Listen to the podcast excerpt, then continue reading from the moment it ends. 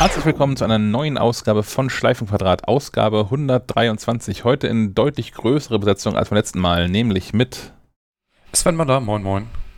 Aus dem wunderschönen und sonnigen Bremen, der Stefan Molz. Und mir, Sebastian Schack. Ich, ich mag es, dass du inzwischen immer so einen Wetterbericht mit drin hast. ja, erwähnenswert ist es dann, wenn es nicht regnet. Hm. Vielleicht sollten wir das ein, einführen im, im, im, Podcast. Man kann ja so Kapitel, Kapitelmarken einzelne Bilder zufügen, dass man so einmal dann hier die, den, den, den Wetterstatus jeweils sieht. Ja, hier sieht man dann auch gleich den Status äh, des, des Neubaugebiets, das hier so äh, seit, seit einem Jahrzehnt fast schon vor sich hin wächst und als Dauerbaustelle äh, beste Unterhaltung liefert. Ist ja fast wie, wie im Büro in der Halle 400, wo ja auch links und rechts davon gebaut wird und ach. Ach, eure Baustellen, wenn ich da mal zu Besuch bin, die nerven mich weniger als eure Möwen. Ach komm, Möwen sind doch super. Ja, die, die, nur weil die, die das Fischbrötchen da. klauen. Na, aber die verbauen uns ja leider wirklich sämtlichen Blick aufs Wasser. Also, ja. wenn du das nächste Mal kommst, wirst du einfach die Förde nicht mehr sehen. Das ist sehr traurig. Nein. Ja, da müsst ihr euch so, so Bildschirme in die Fenster hängen und macht dann einfach so Strandblick oder so rein. Ja. Ja. ja schlagen wir dem Chef mal vor. Fototapete auf die Fenster. Ja, man könnte eine technischere Lösung wählen, wenn man so einen so so, so ein Mast irgendwie auf dem Dach der Halle 400 installiert, dass da so ein 360 Grad Webcam dranhängt und dann kann man das live streamen auf die Bildschirme, die in den Fenstern hängen. Ein Live-Bild nach draußen. Klingt nach einem Plan, den wir verfolgen sollten. Bisschen deprimierend auch, aber wäre ein cooles Projekt. Ach was. Gibt's doch bestimmt noch irgendwo schon. Es gibt doch, so. was war das ja? dann? Es gab doch diese, diese ähm, Hochhausbeleuchtung, ähm, wo du quasi Tetris spielen konntest ja. äh, in den Fenstern. Ja, unter Gibt's anderem auch an der Uni. Hm. Hat zuerst der äh, Chaos Communication, nein, der Chaos Computer Club äh, unter Leitung von Tim, Tim Pritloff damals 2001 gestartet. Blinken Lights oder irgend sowas. Blinken Lights, ja. Es hm. hätte äh, Starttermin unglücklicherweise 11.09. Ähm, wurde also leicht überschattet in der medialen Berichterstattung von den Terroranschlägen auf New York. Aber dafür war Berlin danach lange in der Presse, weil sie dann das Projekt ja quasi äh, pausiert haben und auf dem Gebäude die ganze Zeit so ein blinkendes Herz einfach nur drauf war.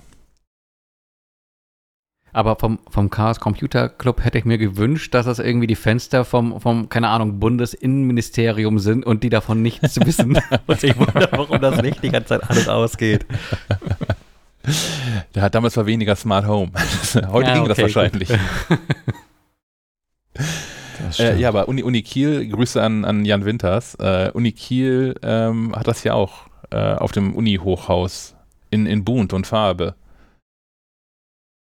Äh, in regelmäßigen Abständen. Natürlich auch während Corona nicht so wirklich, aber das ist inzwischen ein Projekt der, des Informatikstudiengangs und man hat halt irgendwie Seminare da drin äh, Spiel und Anwendung für ein Haus zu programmieren, also für eine Häuserfassade zu programmieren. Das ist schon ganz cool.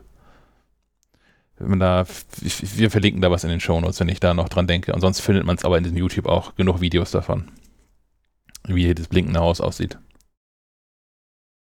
kommen wir zu den eigentlichen Themen und den, den Aufregern der heutigen Sendung. Ich habe den Eintrag von Sven gesehen und habe seitdem ein breites Grinsen, weil das ja auch mein ewiger Schmerz ist. Ich bin sehr gespannt, was der aktuelle Anlass ist. Also Hintergrund ist der, ich äh, war, es war ja Urlaub, ich war ja weg und hatte eine längere Autofahrt vor mir und wollte mir mal wieder ein Hörbuch gönnen. Und dann stolperte ich aber bei einem großen Hörbuchanbieter über deren Kategorisierung und habe mich da schon wieder aufgeregt. Und das fällt mir immer wieder auf und ich reg mich da jedes Mal drüber auf und vielleicht muss man sich das einfach mal von der Seele reden. Und zwar rede ich über die Einteilung der Genres. Und das macht mich fertig, macht mich auch bei Streaming-Anbietern fertig. Vielleicht habe ich da auch ein bisschen eigenen Geschmack.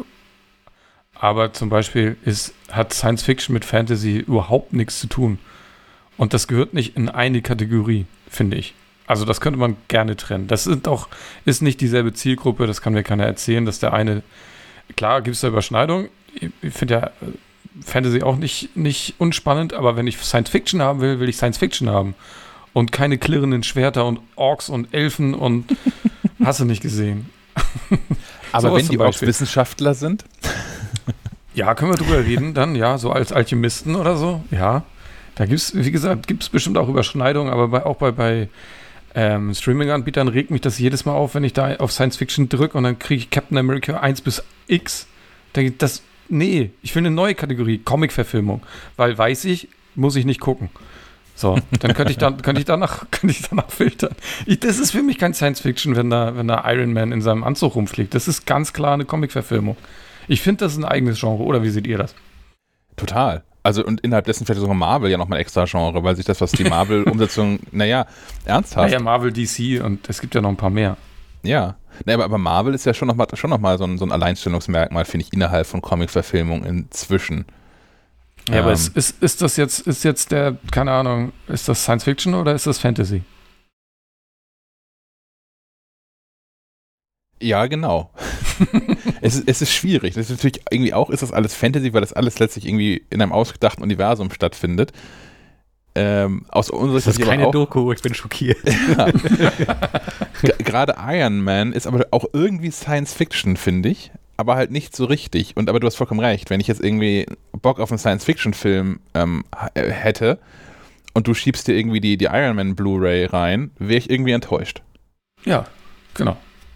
Das macht mich jedes Mal fertig, wenn ich da irgendwie mal wieder was suche. Also ich weiß, weiß nicht, gibt es das bei anderen Genres auch, aber da fällt es mir halt krass auf. Also diese Science Fiction oder Fantasy und dann diese ganze Comic-Gedöns im, im Filmbereich. Gibt es das sonst auch? Ist das irgendwo noch, noch krass? Ich weiß, ich, ich, hätte gerne überall so komplexe Filter, die dann auch ansteuerbar, wie Netflix die hat. Also wenn man da mal so ein bisschen reinbohrt, ja.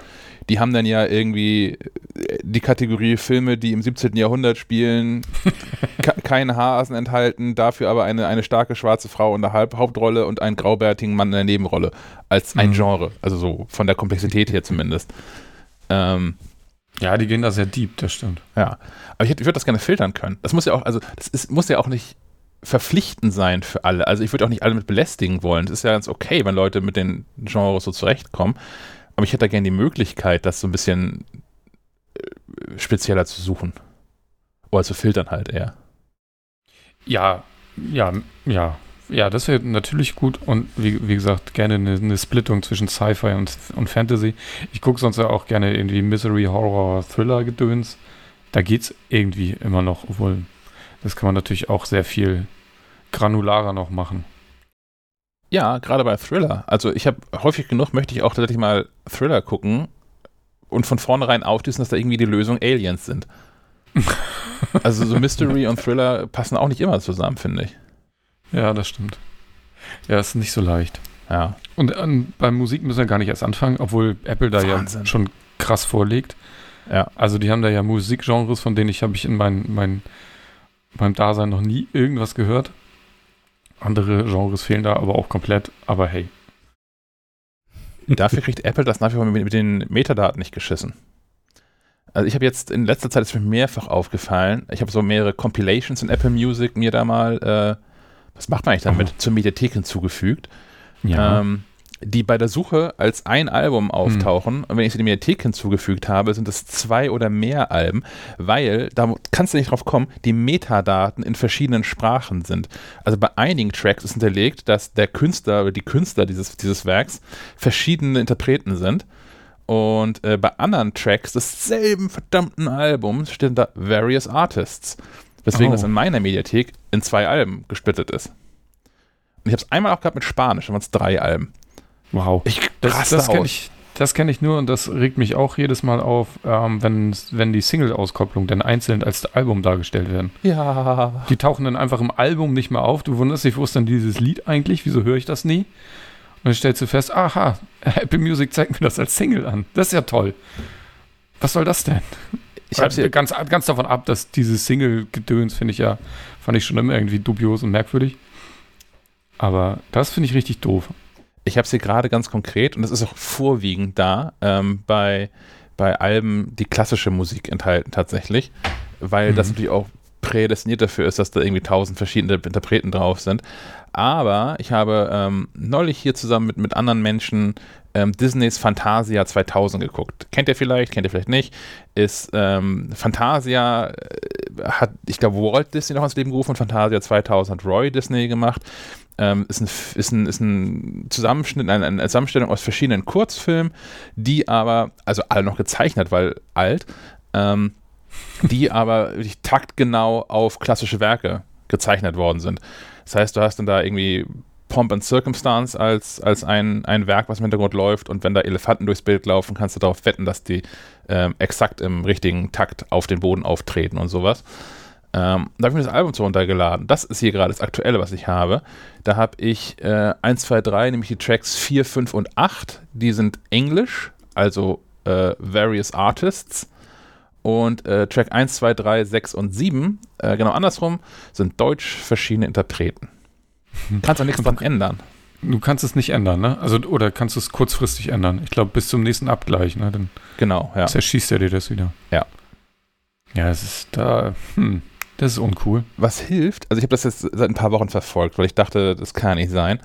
Ähm, was manchmal hilft, ist, das zu löschen und neu runterzuladen, also aus der Mediathek zu löschen und neu hinzuzufügen.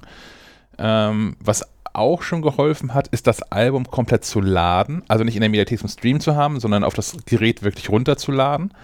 Mhm. Ähm, ich habe es aber auch schon gehabt, dass das Album, ich speichere es aus der Media, nein, in meine Mediathek und es ist da als ein Album und ein paar Tage später springt es in zwei Alben auseinander. Auch schon alles passiert. Ähm, ja. Ich bin da, man kann nichts, man kann nichts tun. Ich hatte das früher schon, wenn ich CDs selbst gerippt habe und da dieser, wie hießen die, Brain, Brain irgendwas, Music Brains oder so, wo die Daten runtergeladen worden sind, die Metadaten. Hä? Da gab es CDDB? Ja, ja, das, das war eins davon, das aber irgendwas, was mit Brain hieß, aber immer das gleiche wie CDDB, genau. Ähm, da hatte ich es ein paar Mal, aber wenn es halt lokal gespeicherte Musik war, die nicht aus Apple Music kam, dann konnte man halt die Metadaten einmal anpassen und es blieb dann auch so. Mm. Ja, ich bin da genervt. Okay. Aber vielleicht jetzt haben wir genug gerantet, jetzt ist Molz dran vielleicht, vielleicht einmal noch kurz einen Aufruf an, an euch da draußen. Ähm, guckt doch mal einfach nur rein, weil ich neugierig bin. Guckt euch doch mal bitte dieses Album Fantasia 2000 an. Packt das mal bei euch in die Mediathek. Das kann auch, müsst ihr gar nicht hören, wenn ihr nicht wollt. Einfach mal drei, vier Tage danach schlummern lassen. Und falls das bei euch auch von vornherein in mehrere Alben zerfällt oder erst im Laufe der Zeit in mehrere Alben zerfällt, könnt ihr euch vielleicht ja ähm, mal bei uns melden. Aber es muss der Original Soundtrack sein. Es gibt hier nämlich noch The Sorcerer's Apprations. Ähm, das nicht. Du meinst das ist, das ist ein Stück daraus. Okay. Der, ähm, ich füge das mal hinzu. Ja. The Sorcerer's Apprentice ist, das, das ist das, was man, glaube ich, auch kennt äh, aus Fantasie, ist der Zauberlehrling, wo äh, Mickey Mouse ah. äh, Zauberlehrling wird und da alles überflutet nachher. Weil er die, die äh, Wischmops und Eimer den Job von alleine machen lassen das möchte. Das kenne ich auch. Ja. ja. Ja, falls okay. es bei euch auch so in, so, in so ein Chaos zerfällt, könnt ihr euch gerne mal bei uns melden. Ich spiele jetzt mal sehr früh schon die Nummer dafür ein, weil es mich brennend interessiert. Du erreichst das Team von Schleifenquadrat am besten per Sprachnachricht auf Signal, Trima oder per iMessage unter der Nummer 0160 95 37 88 40. Ich wiederhole 0160 95 37 88 40. Außerdem betreiben wir jetzt eine eigene Discord-Community. Du findest sie unter makliefe.de Discord. An der Stelle nochmal äh, eine kurze Entschuldigung an Paul. Ich, hab, ich weiß, mehrere Menschen haben mich auf Discord privat angeschrieben mit Tipps zu Sachen, die ich hier erzählt habe. Ähm, die, die letzten Wochen waren nicht ereignisarm. Ich hatte einiges zu tun. Ich komme da nochmal drauf zurück. Jetzt schon mal danke. Ich habe es alles gelesen, noch nicht alles beantwortet. Stefan. Oh, ich habe nichts zu meckern, im Gegenteil. Aber ich hatte ja versprochen, dass es ein Update gibt äh, bezüglich äh, meines Vodafone-Upgrades. Ähm, wir sind hier ja umgezogen, äh, ein Haus weiter und äh, haben unseren Vodafone DSL-Anschluss mitgenommen. Da gab es so einige Wirrungen, weil man uns hier unbedingt den Kabelanschluss andrehen wollte, ähm, der glücklicherweise aber im Keller endet und nicht bis in die Wohnungen geht, weil äh, Horrorgeschichten äh, ranken sich um, um, um Kabel-Internet von, von Vodafone. Und ähm, ja, kaum, kaum umgezogen, festgestellt, ähm, es gibt jetzt auf einmal mehr als diese, diese 100 Mbit, sondern nämlich äh, 250 Mbit. Und dann dachte ich, hm, okay, das, das, willst du haben. Mhm. Ähm, hatte, hatte angerufen und bin da mehr oder weniger abgewimmelt worden äh, mit, äh, wenn ich auch meinen mein, äh, langen Kundenbonus mitnehmen will von 10 Euro Rabatt auf die Rechnung, das würde dann erst gehen, wenn ich quasi in, im Ende nächsten Mais mich nochmal melde für eine Vertragsverlängerung. Ähm, ja, so, sonst könnten sie da nichts für mich machen. Oder ich müsste halt ganz regulär äh, einen neuen Vertrag abschließen äh, und dann aber auch den vollen Preis zahlen, ähm, was relativ unattraktiv ist, weil äh, regulär kostet das Ganze, glaube ich, 54 äh, Euro und ähm, mit Rabatt 40. Ähm, deswegen, nun gut. Ähm, ähm, man sagte mir dann noch an der Hotline, ich, ich könnte es ja mal probieren per, per Brieftaube. Äh, beziehungsweise E-Mail. Das habe ich auch getan und da kam dann auch relativ schnell Post, äh, unerwartete Post, nämlich die Post lautete, vielen Dank für Ihren Auftrag. Wir machen jetzt hier Dinge. Und ich dachte, oh mein Gott, okay, was haben die jetzt getan? Die haben irgendwas untergeschoben. Äh, eine halbe Stunde später kam noch eine Mail mit, ah, vielen Dank für Ihre Mail. Ja, natürlich geht das. Ähm, alles äh, kein Thema. Äh, Anschalttermin in, ich glaube, damals waren es zwei Wochen. Ähm, und äh, den Rabatt behalten sie natürlich auch. Und ähm, ja, dann halt, wie das so ist, den, den Tag äh, der Tage abgewartet, den Tag des jüngsten Gerichts sozusagen. ähm, 30.07. Äh, erstmal ging hier nichts mehr, aber das hat sich irgendwie nach einer Stunde alles wieder äh, ein, ein, eingefädelt äh, und ähm, siehe da, die Umstellung auf diese 250 Mbit äh, wurden sogar übererfüllt. Äh, oh. Funktioniert alles wunderbar, äh, aber es funktionierte nur noch eine Telefonnummer von den dreien, die wir hatten ähm, wo ich dann doch mal irgendwie hil hilfesuchend äh, die, die Hände nochmals Richtung äh, Support schmiss. Ähm, und da auch gesehen habe, ähm, dass die über ähm, die Nachrichten-App diesen Business-Chat anbieten, den Apple auf äh, seinen iOS-Geräten anbietet. Ähm, und da auch tatsächlich relativ schnell jemanden kom kompetenten äh, in den Chat bekommen, äh, der sich da irgendwie auch gekümmert hat und quasi äh, zügig Probleme löste und mir auch nochmal alles soweit bestätigte, dass ich tatsächlich auch den Rabatt weiterhin behalte und äh, ja, jetzt äh, habe ich quasi äh, 6 Euro mehr im Monat, aber äh, bin deutlich zügiger unterwegs und äh, do, doch recht happy, dass das ähm, ohne größere äh, Wehwehchen geklappt hat. Äh, Gerade vor dem Hintergrund, dass man ja häufiger Schimpfe hört in, in Richtung Vodafone. Aber ich glaube, der Trick ist einfach, ähm, man darf halt nicht dieses Kabelgedöns nehmen, sondern muss schauen, ähm, von, von Vodafone DSL zu bekommen und dann bekommt man nämlich oft genug, glaube ich, äh, halt kein Vodafone DSL, sondern so Reseller Telekom DSL. Mhm.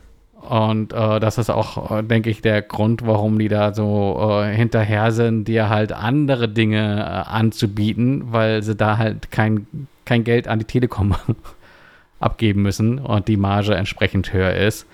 Ähm, ich habe jetzt hier das Glück, dass es tatsächlich rein physikalisch nicht funktioniert äh, mit, dem, mit dem Kabel. Aber äh, ich meine, vielleicht kann man das ja auch argumentieren, äh, so ins Blaue hinein mit, ach, hier, dieser Kabelanschluss, den, den hat die Katze gefressen. Geht nicht. ich, ich brauche dieses DSL.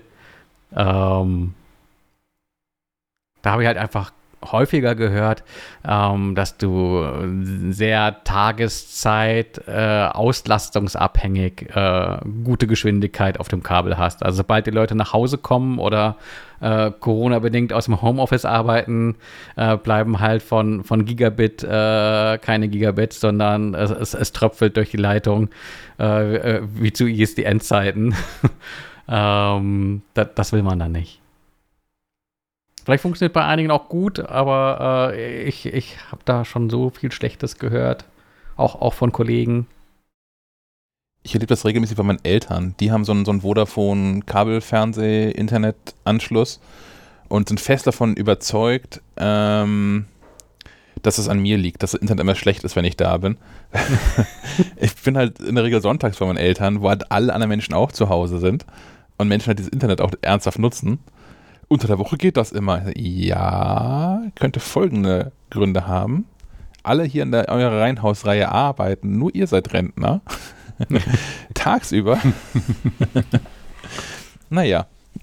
Aber ja, genau, das ist schon, ähm, glaube ich, ganz, ganz, ganz weise zu gucken, dass man irgendwie DSL oder bestenfalls Glasfaser Ja, Äh, klicken Glasfaser kann. hätte ich natürlich auch ganz gerne, aber äh, so, äh, da gibt es ja auch verschiedene Varianten. Ich habe mir ja so ein ganz bisschen versucht reinzulesen, hatten wir, glaube ich, auch schon drüber gesprochen, dass es Mhm. noch dieses G-Fast gibt quasi, wo du ähm, das Kabel, äh, die Glasfaser bis in den Keller bekommst und dann quasi die Hausvertratung noch über die Kupferlitzen funktioniert und das Ganze schafft dann aber auch äh, Gigabit. Ähm, aber gibt es in Deutschland wohl nicht so richtig. Und das ist dieses richtige äh, Fiber to the Home, äh, wo sie dir dann auch die Wände aufbohren und Glasfaser reinlegen. Das wird halt schnell sehr teuer. Man kann, man kann äh, bei der Telekom, glaube ich, so ein Angebot pauschal für 100 Euro, also Mhm. 100 Euro nur für das Angebot, ne, äh, an, an Anfragen, ähm, wo dann drin steht, ja, so, so viel Geld kostet das, wenn wir dir hier Glasfaser hinlegen. Ich weiß nicht, ob Glasfaser nur bis in den Keller oder auch bis in die Wohnung, wahrscheinlich nur bis in den Keller. hatte ich auf Reddit irgendwie ein Posting gesehen, da hatte einer seinen Kostenvoranschlag eingerahmt. Das waren irgendwie eine Million Euro und ein paar zerquetschte. Wohnt ja, wahrscheinlich hat er da irgendwie so ein, so ein Einsiedlerhäuschen irgendwo tief im Wald. Ach so. Ja, ja, das, na klar, das ist natürlich das, was teuer ist, ne? die Tiefbauarbeiten. Ne? Weil in, in Deutschland kannst du ja nicht einfach so ein, so ein, so ein Kabel äh, über Land von da nach da ziehen. Da musst du natürlich alles Ja, warum eigentlich nicht? Gell? Also in, in Japan Nee. hast du überall Kabel hängen und auch überall super schnelles Internet, weil die halt einfach äh, keinen Bock haben, die Erde aufzubaggern. Äh, wahrscheinlich auch irgendwie sowas mit. Es Wahrscheinlich, weil es immer schnell so. kaputt geht, genau. Äh, Genau. Wenn die die Äh, Erde aufbaggern, müssen sie das auch alles wieder heil machen. Da ist es wahrscheinlich wie in Am- Amerika einfach einfacher, die Strippen dann neu zu ziehen. als sie das mal da können sie gerne baggern. Joggenmotor. Naja, aber hier so ein Kabel in die Erde zu bringen, ist nicht so leicht, weil äh, ne, da muss halt, die Gehwege müssen aufgemacht werden und das muss ja alles seine Ordnung haben und nach Ja, aber warum DIN-Norm muss es das haben? Also mich würde es nicht stören, wenn da irgendwie Weil die das Vorschriften Glasfaser... sind. du kannst doch hier nicht einfach machen, was du willst. Ach ja. Ja, oder du hast Glück, da, und da liegt schon irgendwie so ein Leerrohr oder so, aber naja. Hier soll das nächstes Jahr losgehen. Ich bin super gespannt. Also ich bin Ja, ja, dann dann, kannst du ja, kannst du ja live berichten von der Baustelle. ja wahrscheinlich kann ich nicht live berichten, weil ich dann geändert habe hier für mehrere Tage und Wochen. Aber,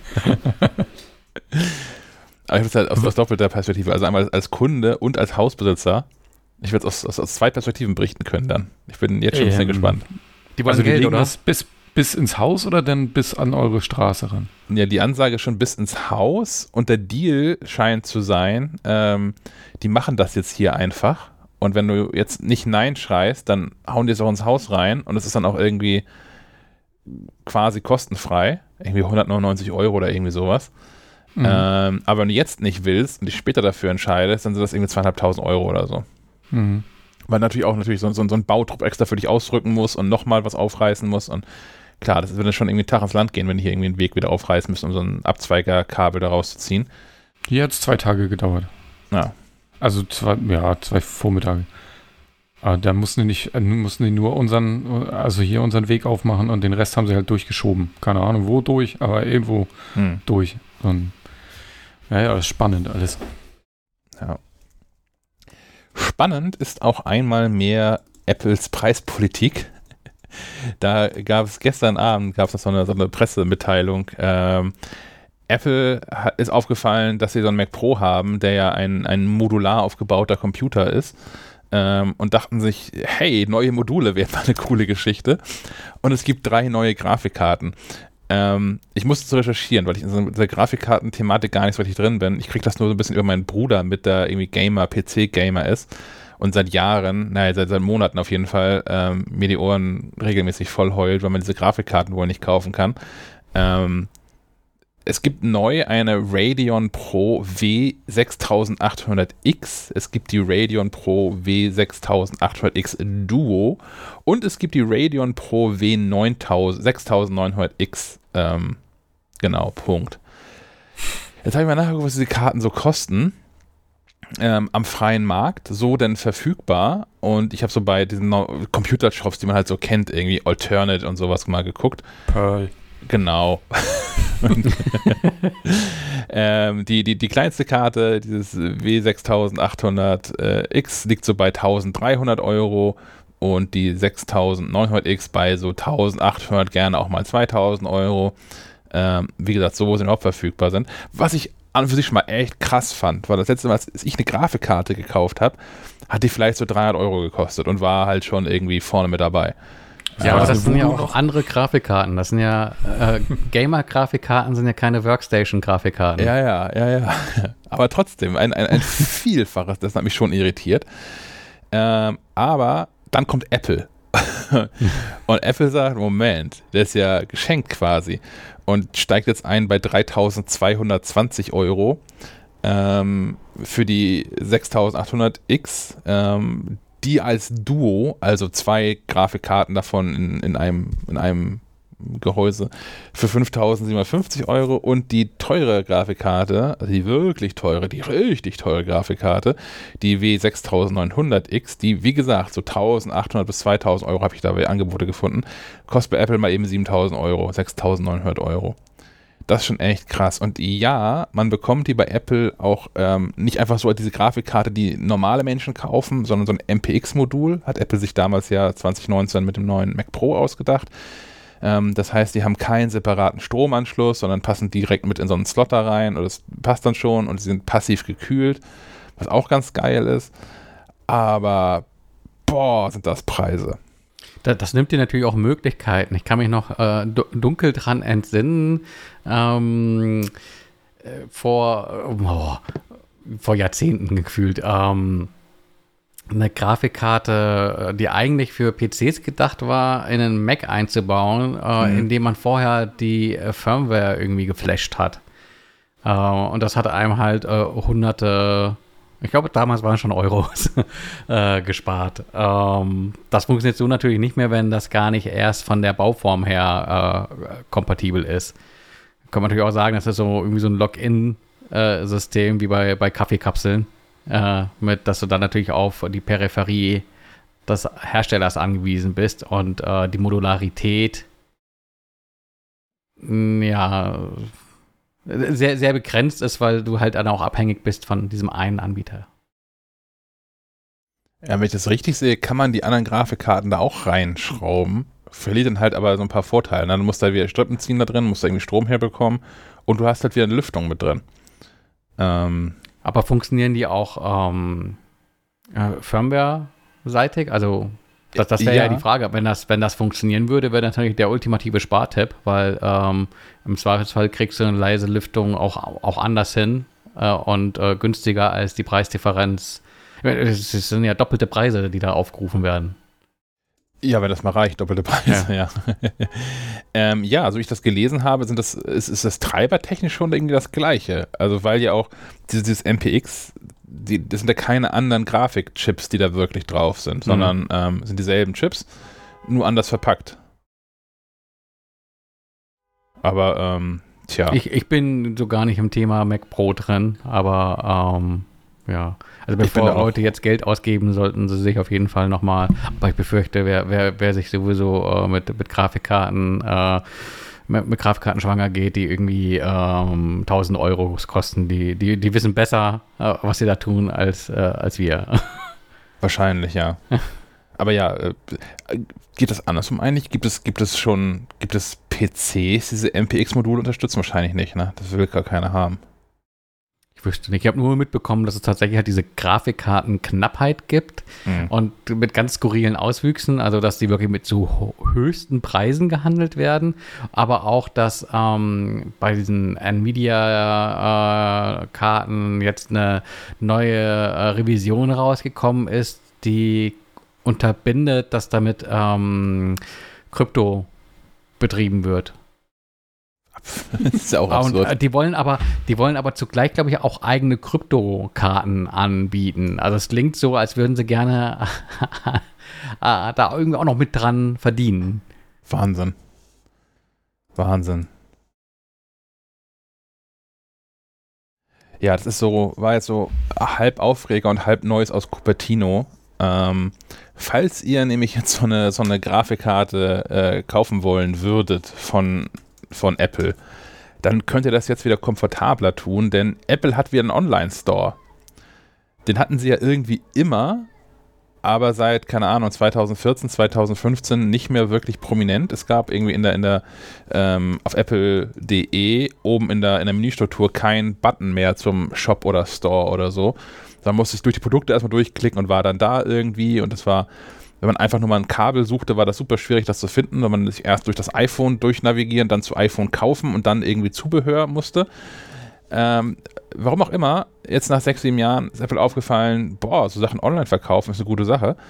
Und ja, die haben jetzt wieder so, so einen Store-Button. Und jetzt auch als erstes in der Navigation. Oben links ist noch so ein Apple-Menü, also das ist das Home-Dings, und dann kommt man zu einem Store, der sich auch wieder so verhält, wie sich so ein Store irgendwie verhalten sollte. Und man kann schnell und einfach Dinge finden.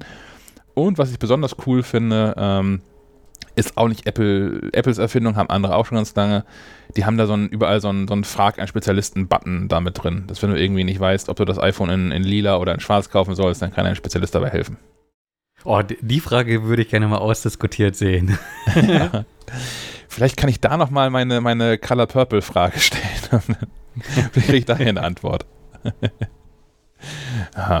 ja, aber so, so, so ein Shop finde ich irgendwie schon. Ähm, ich finde es ich find's sinnvoll. Ich habe das vermisst. Also ich habe jetzt gar nicht so oft Apple Hardware natürlich gekauft, sondern dann ja eher so in, in, in Bulk schicken lassen, wenn es neue Sachen gab. Und unter, unterjährig gar nicht so viel da gekauft. Aber ich suche da häufig auch mal für Artikel und sowas nochmal Preise raus, vergleiche die nochmal und all sowas. Äh, oder Sven macht das ja auch häufig noch für die diversen Tabellen, die wir in Heften drin haben. Ist, glaube ich, schon nochmal jetzt ein bisschen zugänglicher. Finde ich gut. Ähm, ich habe ich hab noch so vieles hier auf der Liste. Wenn, äh, Shop, Store ist schon das Richtige. Man kann jetzt auch, äh, eigentlich nur eine kurze News, man kann jetzt ähm, diese, dieses Keyboard, was Apple vorgestellt hat mit den neuen iMacs, mit so einem Touch-ID-Button drin, ähm, kann man jetzt auch bestellen. Solo. Ohne einen iMac dazu kaufen zu müssen. Yay. Aber, aber das Ganze funktioniert nur an äh, Apple Silicon Macs. Yes. Also zumindest, äh, gute Frage, wahrscheinlich funktioniert die Tastatur an jedem Mac, nur Touch ID. Genau, geht nur an den neuen Macs und es gibt sie auch nur in, äh, wie heißt die Farbe noch? Ich glaube, langweilig heißt sie. ähm, Silber. So. es gibt sie jedenfalls nicht in bunt, was ich, das finde ich wirklich verwerflich. Warum, warum ja, sollte man die, das machen? Ich sehe die gerade mit Ziffernblock, da ist der leider der Touch-ID-Button dann mitten in der Mitte irgendwie in der Tastatur, ne? Da ja, wo die Auswurftaste genau. ist. Das ist halt eine Gewöhnungsfrage. Ja. Aber das, das hätte man auch ganz am Rand wieder packen können, ne? Ich finde das ja auch. Ich finde das auch. Also mal, wenn, wenn, du, wenn du ohnehin gerade tippst auf der Tastatur, also auf, den, auf dem Buchstabenteil der Tastatur und dann Touch-ID brauchst, musst du die Hand ja eh nach rechts außen bewegen. Die kannst du nicht, oder du kannst natürlich auch eine kleine Finger registrieren, das ging vielleicht auch. Da kommst du da oben so hin. Aber äh, grundsätzlich, ja, gehört das schon irgendwie nach außen, finde ich auch. Aber jetzt auch gerne ein Bunt. Also ich, ja. ich, ich würde also vielleicht bei 185 Euro kann man auch Farbe erwarten, finde ich. Ja. Ja, auch als Ersatzteil. Also für den Fall, dass man seine Tastatur kaputt macht. Äh, ich hatte hier dem letzten ähm, die Tastatur auf den Stuhl gelegt hinter mich, weil ich irgendwie am Schreibtisch geschraubt hat. und, und habe mich hingesetzt. Uh. komisch, Stuhl, da war aber so Widerstand. Und äh, ja, die können sich biegen und man, ja, man kann sie auch wieder zurückbiegen. Also äh, äh, Sebastian aus der IT kann beruhigt sein. Ich will nicht schon wieder eine neue Tastatur haben. Sie, sie funktioniert noch. Grüße. Und den haben wir hier bald wieder zu Gast, kann ich schon mal ankündigen, mit einem Thema, das vielleicht so ganz spezial wird. Das äh, habe ich mir schon gedacht. Ja. World of Warcraft. genau. Uh, ja, vielleicht. Schacks Aufstieg in den Ruhm. Ja. Ich mich live begleiten von Level 1 auf 2 oder so. Mm, ich habe noch zwei, zweieinhalb Apple newsige Sachen mit so dabei. Ähm, das eine ist, Apple führt jetzt ein, so einen Hashing-Mechanismus, gegen Fotos, die ähm, Child Abuse darstellen. Ähm, also Apple führt eine eigene Datenbank darüber, wenn es Bilder gibt oder. Ich glaube, das ist keine eigene Datenbank, sondern ähm, von einer Organisation, die quasi diese Hashs zur Verfügung stellt von Bildern mit entsprechendem Material und gegen die wird abgeglichen. Genau, gegen die wird abgeglichen. Aber Apple lädt die doch irgendwie in ihren eigenen iCloud-Dienst damit rein. Und da findet doch auf dem, also das findet ja auf den, auf den Telefon direkt statt, was der Unterschied ist zu ähm, vielen anderen Ansätzen dazu. Ich glaube, es, es, gibt ja auch zwei, zwei Dinge, die da reinspielen. Es gibt einmal diesen, diesen ähm, Hash-basierten Algorithmus, der quasi bekanntes Bildmaterial aufspüren soll. Und es gibt äh, zusätzlich noch ähm, so eine Kinder-Jugendschutzfunktion, die ähm, mit neuronalen Netzen erkennt, wenn äh, Jugendliche oder Kinder ähm, Nacktfotos versenden oder empfangen. Und ja. äh, ich weiß nicht, ob sie dann die Frage stellen nach dem Motto, willst du das wirklich? Oder äh, gleich Mama und Papa Bescheid sagen. Ähm, aber ich glaube, gerade letztere Funktion ist eine, wo dann irgendwie Datenschützer äh, und Experten sagen, oh, okay, da wird aber die Tür in eine Richtung aufgestoßen, die, auch wenn es an sich für, für eine gute Sache ist, ähm, Begehrlichkeiten wecken wird. Und äh, wenn man sich so umguckt, so Kommentare unter, unter News zum Thema, mhm. Also auf Mac Rumors beispielsweise, da kochen die Leute und sagen, ja, nee, Apple, äh, Apple geht da zu weit. Könnt ihr noch einmal kurz zusammenfassen, was da geplant ist? Ich habe hab nur Hash gehört und ähm Ja. ähm, ein, ein, ein, ein Hash-Wert ist ja so sowas wie ein, ein, ein Fingerabdruck von einer digitalen Datei. Ähm, das heißt, ohne die Datei selbst zu kennen, den Inhalt der Datei zu kennen, kann ich Dateien miteinander vergleichen und identische, so ein bisschen wie Memory und kann da identische Paare äh, finden. Ähm, das ist auch schon, Deduplication ist eine andere Anwendung dafür. Das hat Dropbox schon früher gemacht. Wenn ähm, du, Sven, den neuen Iron Man-Film dir Raubmord kopiert hast und da hochgeladen hast und ich versuche, die identische Datei hochzuladen, dann geht das in Sekundenschnelle, weil Dropbox erkannt hat, die Datei habe ich doch hier irgendwo schon liegen. Ähm, die mache ich einfach nur in, in, in, Sebastians Dropbox auch verfügbar. Die lade ich gar nicht Bit für Bit hoch und mache mir den Speicher voll. Das ist quasi so eine, eine ich glaube, unbestritten positive Anwendung von ähm, diesen, diesen Hash-Abgleichen. Ähm, das gleiche versucht Apple jetzt für Fotos, die zum Beispiel dann ähm, Kinderpornografie oder sowas darstellen, mit zu implementieren. Ähm, aber nicht zum Beispiel, sondern es ist ganz klar umrissen. Die sagen, es geht nur um äh, Kinderpornografie. Ja, im, im Englischen steht Child Abuse drin, was ich finde irgendwie weitergreifend ist als Kinderpornografie. Oder? Ist vielleicht die juristische Spielerei, aber ähm, ja da bin ich jetzt ehrlicherweise nicht, nicht Experte genug, um zu wissen, ob, kann ähm, ich auch nicht beurteilen. ob man das eins zu eins so verwenden kann. Aber jedenfalls in diesem sehr engen, äh, sehr, sehr engen Rahmen tut Apple das auch. Apple kann das tun. Ähm, unter anderem, weil ja, könnte das auch schon so jetzt schon in, in der Cloud tun, weil Fotos in der iCloud, ja, die liegen da verschlüsselt, aber Apple hat den Schlüssel. ähm, das machen übrigens alle so, das ist bei Google Fotos nicht anders, das ging ja auch da schon. Apple möchte das aber auch auf den. Ja, da äh, auch schon seit 2008 oder sowas. Also, das ja. ist jetzt auch nicht, dass das irgendwie vollkommen neue Dinge sind. Äh, nur, nur Apple hat das, äh, keine Ahnung. Wenn, wenn Apple was macht, dann äh, reagiert irgendwie die Presse natürlich schon nochmal irgendwie e etwas aufgeregter. Ja. Naja, und Apple vergleicht halt letztlich nur ähm, diese, diese ähm, Liste von ähm, Hash-Werten mit Fotos, die in deiner Fotomediathek ähm, existieren. Und, und was passiert dann? Ich meine, es ist ja schön und gut, dass die vergleichen, aber daraus folgt ja eine Aktion. Und daraus folgt, folgt, können verschiedene Aktionen wohl folgen, wenn ich es richtig verstanden habe. Hast du das so richtig durchdrungen, was da passiert? Hm, nein. Ja, das geht mir nämlich leider auch so. ähm, es gibt auch einen Schwellenwert dafür, ab wann überhaupt da bei Apple dann irgendwie die Alarmglocken angehen. Ähm, Apple glaub, sagt hier, eine Abweichung von dem Hash-Wert mit Blick darauf, dass du Bilder natürlich irgendwie auch im Beschnitt oder irgendwie sowas haben kannst. Genau. Ähm, um dann trotzdem zu finden, wenn Leute denken, sie sind besonders clever und äh, nehmen einfach einen Pixel weg, dann bleibt äh, ja. der Hash-Wert trotzdem größtenteils ja. identisch. Ähm,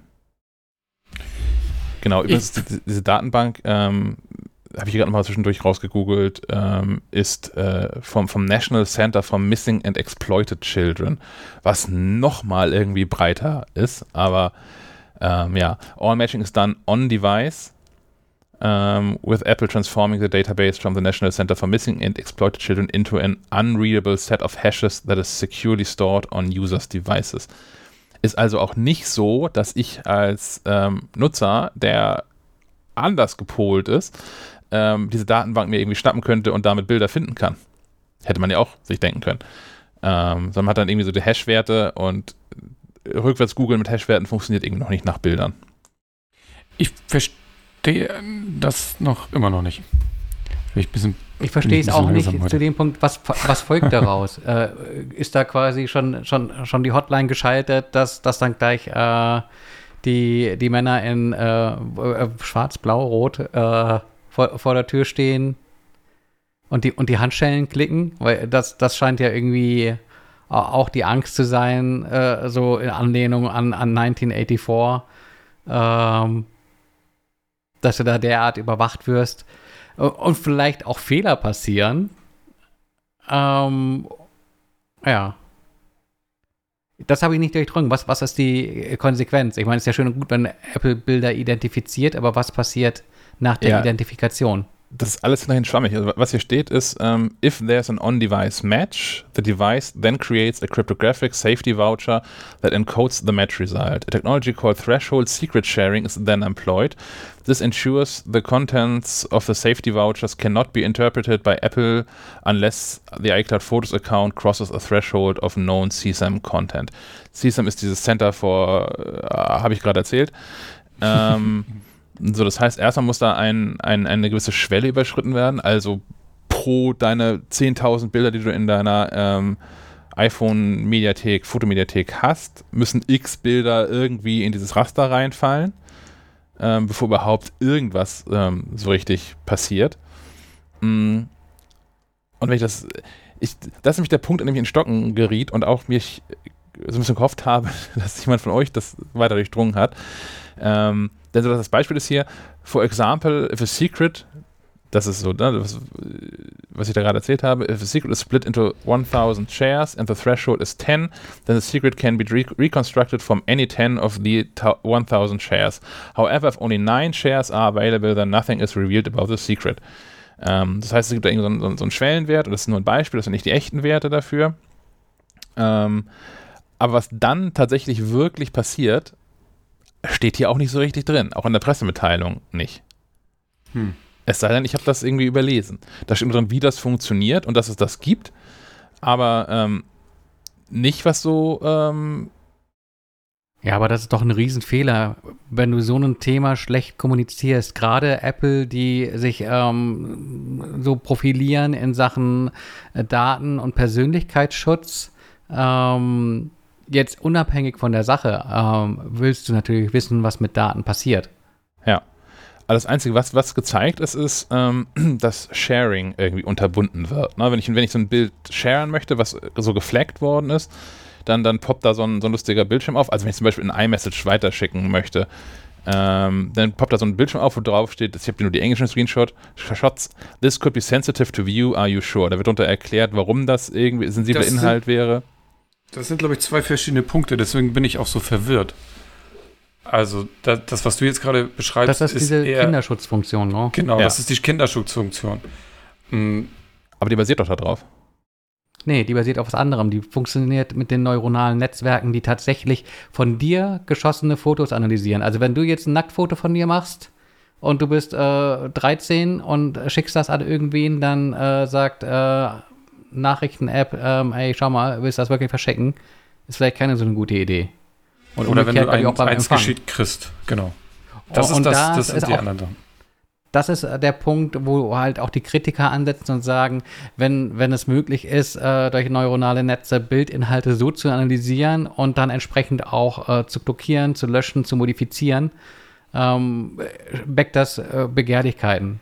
Äh, weil, keine Ahnung, da gibt es bestimmt äh, tausend und eine schlimme Dinge, die du damit anstellen kannst. Äh, in, in totalitären Regimen, wenn du da irgendwie ein iPhone hast und auf einmal keine Fotos mehr von Oppositionspolitikern machen kannst und keine Berichterstattung mehr dazu stattfindet oder sowas, äh, gibt es bestimmt äh, viele Szenarien, de denen sich Apple dann wahrscheinlich auch nicht äh, sperren kann. Man versucht ja auch Dinge in den USA, sich der Zusammenarbeit in Anführungszeichen mit dem FBI zu entziehen. Ja. Aber ähm, wenn, wenn Möglichkeiten geschaffen werden, und ich glaube, das ist auch so eine Lehre aus dieser ganzen NSA-Geschichte, wenn was funktioniert, dann wird das letztlich irgendwie äh, irgendwo auch ähm, genutzt. Und sei es durch einen Exploit, sei es durch äh, irgendwelche Hintertüren, äh, nicht mal irgendwie Dinge, die Apple bewusst geschaffen hat, sondern durch Fehler in der Software ausgenutzt werden können. Ja, ich habe hier, ähm, also dem, was Apple da so verlautbaren lassen hat, steht da irgendwie auch nichts zu drin. Ich habe hier, ähm, habe ich gefunden bei den Kollegen von, von 9 to 5 Mac. Da steht immerhin drin, ähm, dass Apple says the on-device system is important and more privacy preserving than cloud-based scanning. Also ja, dieses on-device ist irgendwie Privatsphäre schützender, als das in der Cloud zu machen, because it only, only reports users who have CSAM images as opposed to scanning everyone's photos constantly in the cloud. Das heißt also, also schon. Da steht schon ein Report drin. Genau, da steht drin, dass die dann ähm, gemeldet werden. Ähm, was ist aber auch nicht so viel anders ist als bei anderen Online-Diensten ja auch. Ne? Also wenn ich jetzt ein entsprechendes Video zu, zu YouTube hochladen würde, dann ähm, gehen ja auch Alarmglocken an. Und wahrscheinlich bekomme ich ähm, mehr als eine böse Mail von YouTube. Aber was, ja, aber was ist das doch, also man, man sieht doch schon, dass das einfach in der Kommunikation total schief gelaufen ist. Also wenn selbst wir hier sitzen und äh, das nicht so richtig äh, einordnen können und verstehen, äh, dann, dann sind da Fehler gemacht worden. Mal ganz davon ausgenommen, dass das wahrscheinlich der eine Aspekt äh, einer ist, der nur die USA betrifft. Mm, ja, auf jeden Fall vorerst, ja. Und äh, der andere Aspekt äh, irgendwie äh, in der Berichterstattung, glaube ich, so verquickt wird mit dem anderen. Mhm. Also ich, äh, ich habe das Gefühl, alle haben Angst, dass die, dass die eigenen Fotos ähm, gescannt werden und äh, vielleicht auch, keine Ahnung, mit Blick auf ähm, äh, Babys erstes Bad ähm, auf einmal äh, Fotos gefleckt bekommen und Angst davor haben, dass, dass die Apple-Polizei vor der Tür steht und die Tür eintritt. Ähm, ja, also ich finde, das ist äh, irgendwie unglücklich gelaufen. Ich glaube, es ist äh, zu einem gewissen Punkt eine gute Sache und ähm, muss man nicht drüber diskutieren. Ähm, aber, äh, weiß ich nicht, ich finde ich es zu salopp und dafür, dass es so wichtig und auch dann doch irgendwie in, in, in Privatsphäre dann doch ein Stück eingreifend äh, ist, zu, zu schlecht, zu wenig fundiert äh, erklärt. Ja, also. Auch gerade vor dem Aspekt, dass man halt vorher immer sagte, hier, äh, äh, Datenschutz ist, ist Menschenrecht und sowas. Ja, wobei es ist, also in die, in die Privatsphäre eingreifen. Ähm, passiert ja gar nicht mehr als sowieso schon. Also eigentlich, ne? Weil dein iPhone scannt ja eh deine ganze Mediathek regelmäßig durch und erkennt dann da irgendwie Hunde, Blumen, Häuser, Strände, damit du danach irgendwie suchen kannst.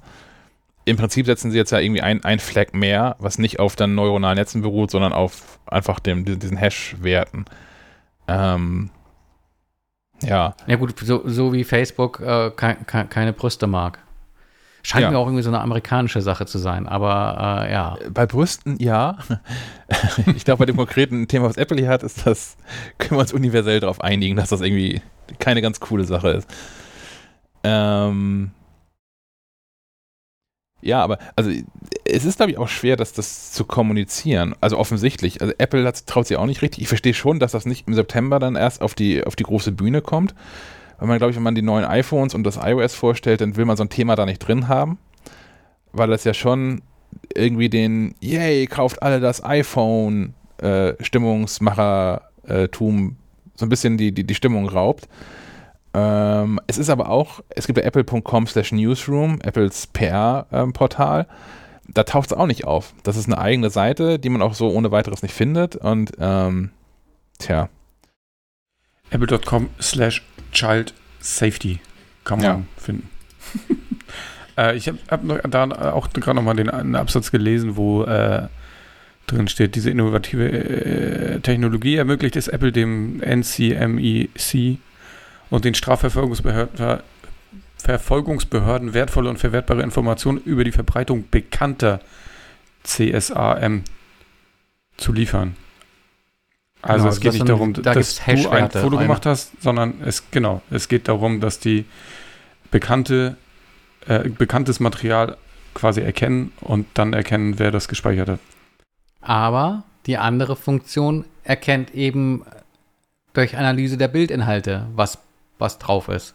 Und ähm, das finde ich halt einfach auch spooky. Also, äh, weil, weil es ist, äh, es kann, können ja auch andere Inhalte, wie schon gesagt, äh, könntest ja auch Berichterstattung oder sonst irgendwie Dinge unterbinden. Äh, oder es könnte, keine Ahnung, du könntest äh, No-Photo-Zones äh, quasi systemseitig umsetzen. Dann kannst du auf einmal, äh, keine Ahnung, äh, auf dem Flughafen keine Fotos mehr machen, weil der Betreiber das nicht will. Oder mhm.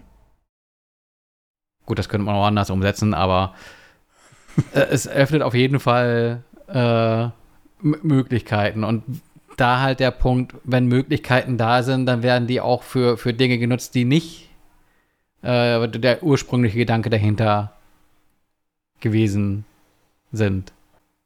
Aber zu wissen, dass quasi im Hintergrund äh, Algorithmen deine Bildinhalte äh, analysieren und bewerten, finde ich einfach auch schon, ist, ist irgendwie ein unangenehmer Gedanke. Unabhängig davon, äh, dass man eine weiße Weste hat, aber ich finde es trotzdem ein Stück weit spukig. Ja, vor allem mit der, mit dafür, der Ich finde es, wenn es gegen eine, eine, Datenbank von vorhandenen Bildern abgeglichen wird, äh, habe ich ein Verständnis für die Analyse auf dem Gerät. Ist mir das zu wenig transparent? Vor allem verbunden mit der Frage, die du gerade schon aufgeworfen hast, ähm, ob das alles oder nur der Anfang ist. Hm. Hm. Ja, ich fand es früher schon immer komisch, äh, Bilder entwickeln zu lassen. Also, also echte Fotos, ne? Irgendwie ich bei, weiß nicht, was euch auch so ging, aber ja. ich fand es immer ein bisschen merkwürdig. Ja. Also nicht, dass ich da irgendwas äh, Kompromittierendes hätte fotografiert, aber also, da reicht ja schon irgendwelche, irgendwelche Partyfotos und du denkst, ja, da sitzt jetzt einer, der entwickelt das und der macht sich vielleicht noch drei Abzüge, hängt sich irgendwo hin und das ist, finde ich auch sehr spooky. Kann man nicht einfach mal in so einen Rossmann oder sowas reinlaufen und sich so einen Stapel Fotos von anderen Leuten nehmen, die bezahlen und sich als Wundertüte freuen? Früher lagen die einfach in so Boxen aus. Ja, ja genau. Man musste noch mal irgendwie an der Kasse mal vorweisen, dass man das, das, das diesen Abholschnipsel hat. Aber wenn du einfach schnell genug bist und hinreichend einen guten Rucksack dabei hattest, konnte man, glaube ich, auch jederzeit einfach Fotos von diversen Menschen einfach einsacken, ja. Ja, ja schöner Film dazu ist ja One-Hour-Foto, glaube ich, ne, mit äh, ja. Robin Williams. Ja. Spooky. Er ist auf jeden Fall spooky. Ja. Da ist mir doch vielleicht so ein, so ein Gerät lieber, dass das sich anguckt. Ich weiß es noch nicht. Bin geteilter Meinung. Kommen wir zu leichteren Themen. Oh ähm, ja. Ich, mir sind zwei Sachen in der, äh, nicht nur mir, aber auch mir sind zwei äh, Sachen in der iOS 15 Beta aufgefallen, die ich super praktisch finde.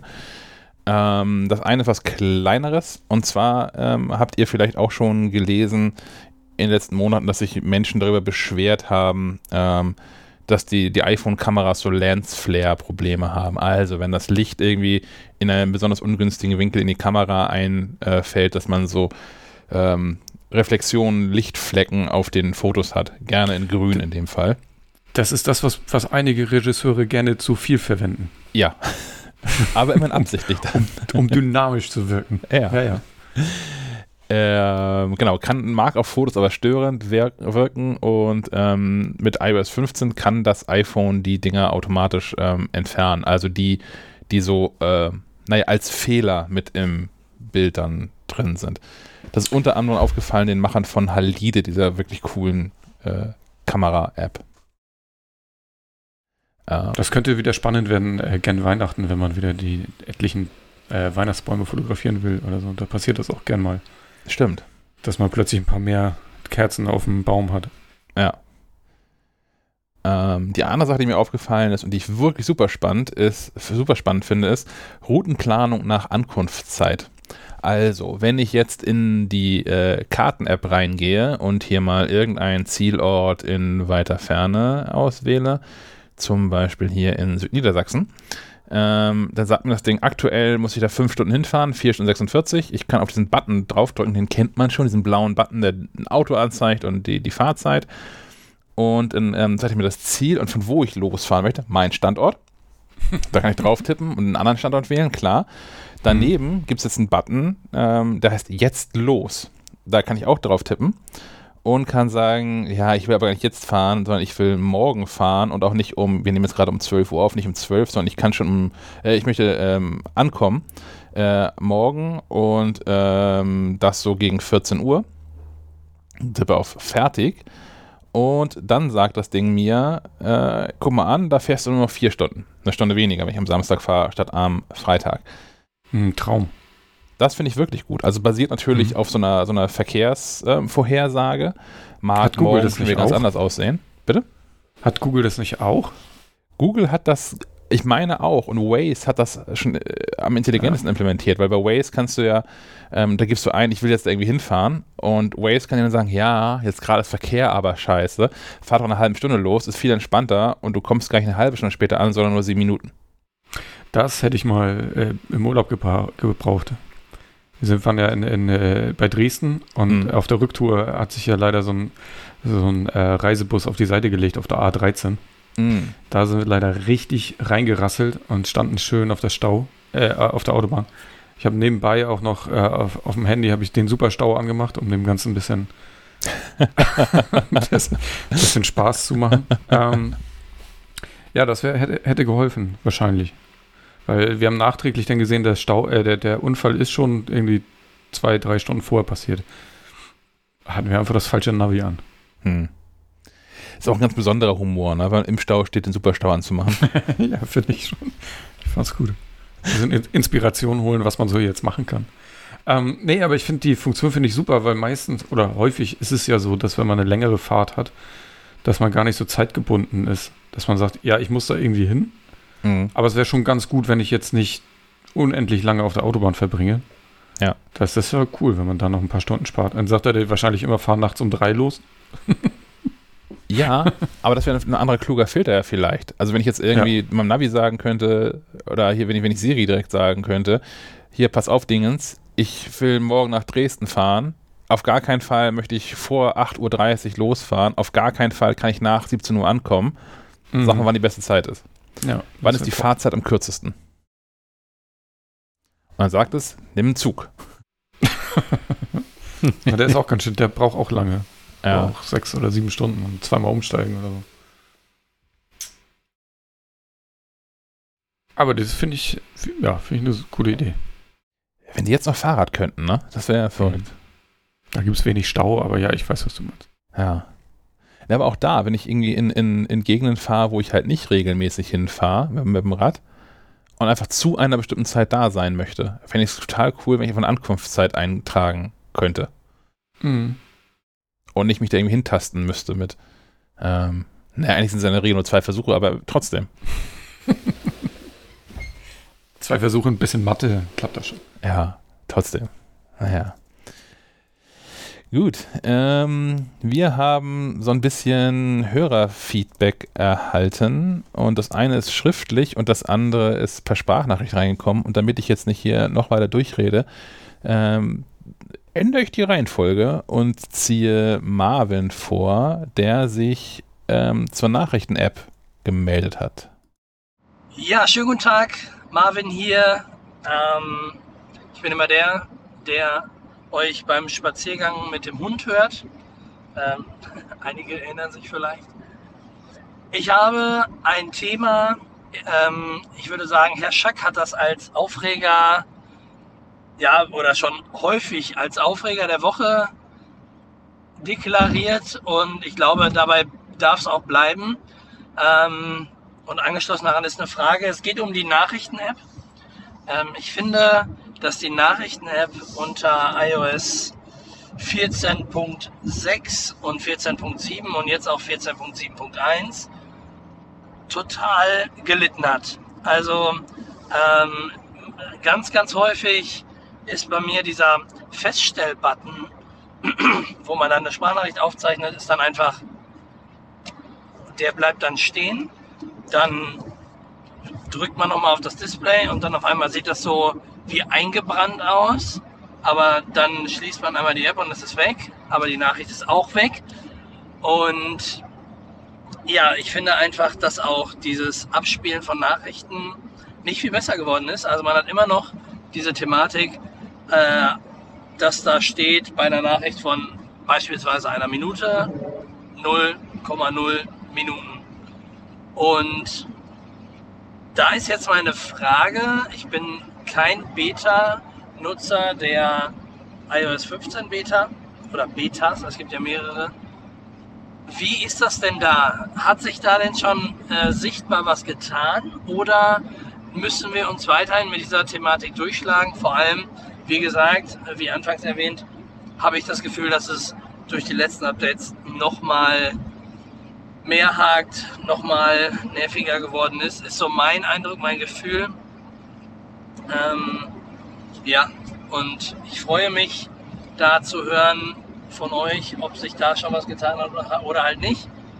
Und wünsche euch in dieser Thematik abschließend ein schönes Wochenende schon mal vorab. Bleibt gesund und bis bald. Ciao. Vielen Dank, Marvin. Bevor ich hier wieder anfange, im Strahl ins Mikrofon zu kotzen, möchte jemand von euch antworten? Ich nutze das zu wenig, um da irgendwas zu, zu sagen. Ich benutze das nur, um mit Vodafone zu chatten. ähm, nee, kein, kein, kein großer Nachrichten-User hier. Äh, aus irgendwelchen Gründen äh, nutzen Leute um mich herum äh, hauptsächlich WhatsApp äh, und uh. ich habe äh, ja ja ich weiß.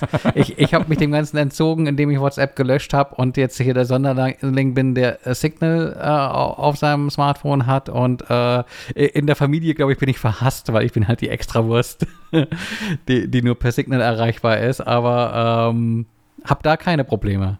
Aber ich, ich kann das bestätigen seit, also ich habe das auch mehr Ruhe oder ähm, ja, ja, ja, genau. Also ich muss, ich muss innerhalb der, der erweiterten Familie weniger Tech-Support leisten, weil die Anfragen kommen jetzt, äh, wenn, nur noch über meine Frau rein und äh, ich bin quasi in Signal unsichtbar. Ich habe das, das gerade, fand Menschen nicht lustig. Ich bin, also ich bin nicht in einer WhatsApp-Gruppe, weil ich ja kein WhatsApp habe, ähm, wo Menschen gerade einen, einen Junggesellenabschied ähm, planen. Und da der Organisator mir auch eine recht pumpige Nachricht schrieb per Mail, wie man mich jetzt mal erreichen könnte, wenn ich in der, WhatsApp-Gruppe nicht drin sein wollen würde. Ich habe ihm geantwortet per SMS und Digitalfax. Fand er nicht lustig. ich aber schon. Ähm, Boah. Ja, diese, diese Nachrichten-App ähm, in iOS 15 ist, es ändert sich nicht so richtig viel, kann ich jetzt schon sagen. Also zu allem, was, was Marvin so erzählt hat, es ändert sich leider nicht so viel. Es ist teilweise anders kaputt, aber ich hatte gest, gerade gestern wieder, hatte ich dieses Phänomen mit abbrechenden Sprachnachrichten, weil der Bildschirm irgendwann einfach dunkel wird. Ähm, ich habe es auch unabhängig davon, ob ich da irgendwie ähm, Sprachnachrichten ein, einrasten lasse bei der Aufnahme oder nicht. Das ist nach wie vor irgendwie kaputt. Es ist nach wie vor so, dass es nicht synchronisiert wird vernünftig. Also ich sitze jetzt, ähm, ich gucke ja nochmal live am, am Mac ran ähm, ich habe hier Sprachnachrichten gestern bekommen von einer Freundin um 18.16 Uhr und um 18.35 Uhr auf dem iPhone. Auf dem Mac sind die nicht zu sehen. Das wird also auch weiterhin nicht synchronisiert. Ähm, dafür wird eine von vorgestern von ihr angezeigt. Die steht auf dem Mac mit 2 Minuten 53 Länge. Auf dem iPhone ist sie 0 Minuten 0 Sekunden lang. Alles weiterhin Mist. Und ich habe da auch weder, weder Geduld noch habe ich da Verständnis für, weil alle anderen bekommen das hin. Völlig egal. Ist das, gleiche, ist das gleiche Team wie äh, Metadaten in, in äh, iTunes Store? ja, aber sind ja auch irgendwie Metadaten, stimmt. Ja. Also zumindest, zumindest die, die Spiel, äh, Spieldauer, äh, die, die Länge der Span Spieldauer, die Länge der Sprachnachrichten sind ja auch irgendwie ein Metadatum, was angezeigt wird. Aber ähm, ich bin, ich habe keine Geduld mehr, ich bin hart genervt, alle anderen kriegen es gelöst, völlig egal, ob man sich WhatsApp, Threema, Signal, wie ist das andere Wine oder wie ist das andere mit V Vibe oder was? Irgendwie gab es da auch noch. Line, dieser, dieser andere Asien-Messenger da, oder vor allem in Asien gebräuchliche Messenger, alle bekommen das hin, nur Apple nicht. Ich bin da auch echt, ähm, das ist ein bisschen, das, das, klingt so überdramatisch, aber ich bin da auch ernsthaft enttäuscht einfach. Schon jetzt auf iOS 16 freuen. Ich bin nicht böse, ich bin einfach nur enttäuscht. Ja, tatsächlich. Und iOS 16, ich, nee, ich glaube nicht, das, das wird nicht mehr repariert. Das wird einfach nicht mehr repariert. Das ist jetzt seit so vielen Jahren kaputt, das wird nicht mehr repariert. Das ist genauso, wie es auf dem iPad auch nie einen Taschenrechner und eine Wetter-App geben wird. Das kommt einfach nicht mehr. Ja, tut mir leid, Marvin. Ich hab, da kann da nichts Besseres vermelden. Das wird einfach nicht besser werden. Die, die Lösung ist, Menschen auf, auf Signal umzuziehen. Hat aber natürlich andere Schwierigkeiten, weil ich finde schon, dass Apples Nachrichten der mit Abstand komfortabelste Messenger ist, gerade wenn man halt mehrere Geräte verwendet von Apple. Ähm, ja. Wir werden das Ende davon nicht mehr erleben, glaube ich. Wer sich noch gemeldet hat, ähm, ist Timo. Und Timo folgte meinem Aufruf aus der letzten sehr kurzen Episode von Schleifenquadrat, sich doch jemand zu melden äh, mit Themenvorschlägen. Und ähm, Timo wünscht sich mehr zum Thema Smart Home, gerade auch außerhalb dieses ganzen U-Universums, äh, weil er schon irgendwie ganz cool fände, auf mehr Basisstationen zu verzichten. Und ähm, ich hätte dazu ja den, die, die Idee, das gar nicht hier jetzt zu behandeln, sondern vielleicht soll das mal ein Special machen. Also wir hatten jetzt ja schon mehrfach auch ausufernde Diskussionen zu Smart Home Themen. Sei es die, ähm, die Nanoleaf-Lampen von Herrn Möller, sei es mein, meine Schalter-Katastrophe äh, hier. Da gibt es ja genug. Und vielleicht laden wir uns einfach mal zwei, drei Menschen ein von diesen Unternehmen. Ich könnte mir zum Beispiel Eve gut vorstellen, dass die da Bock drauf haben. Und machen mal ein Special zum Thema Smart Home. Man könnte auch mal so jemanden wie Tink anfragen. Ja. Die verkaufen das Zeug ja. Also die sind ja quasi der Smart Home Händler online. Die haben vielleicht auch nochmal äh, eine ähm, ja, übergreifenderen Blick auf, auf die Dinge, weil äh, Eve spricht, glaube ich, in erster Linie für Eve. Ja. Tink zumindest für alles, was sie selbst im Sortiment haben. ähm, aber klar, wäre interessant. Was ich auch interessant fände, äh, wäre nochmal so ein, das könnte man vielleicht auch äh, ins Magazin bringen, ähm, dass wir alle nochmal so unser, unser Smart Home Setup vorstellen. mit, mit, allen, mit ja. allen äh, Vor- und, und Nachteilen, die es da so gibt. Und äh, ja, fertig ist man da nie. Brauchen Bilder dazu, glaube ich, dann. Schalt, Schaltpläne und Skizzen. ja, äh, tatsächlich. Also ich glaube, ich bin hier so, ich bin der Kerkermeister hier. Äh, wenn Leute irgendwas machen wollen, müssen sie immer erstmal mich irgendwie äh, fragen, wie das dann jetzt nun funktioniert. Seit, seit dem Könntest du mal das Update. Licht in der Küche anmachen? So ungefähr, ja. also es werden Dinge manchmal auch komplizierter. Vor allem dieses, diese Schalterthematik. Ähm, oh ja ist da, wenn man halt irgendwie auf die Schalter draufkleben muss, bitte nicht berühren, ist irgendwie kacker. Und äh, umgekehrt, wenn man ähm, jede, jeden Schalter ersetzen will, äh, geht das schnell ins Geld. Und man muss wissen, was man tut. Ich habe nämlich äh, dem letzten Mal so eine Dose aufgeschraubt und wollte da so einen Shelly reinsetzen. Mhm. Und ähm, irgendwie dieses YouTube-Tutorial das war nicht, das deckte sich nicht mit den Kabeln, die aus der Wand kamen. und ähm, ja, jetzt habe ich mir mal so, einen, so, so, so ein Multimessgerät bestellt und guck mal, wo, wo, da was drauf strömt und werde es dann mal probieren. Ähm, also auch wenn, wenn ihr dann nächste Woche nichts von mir hören solltet. stand ich unter Strom.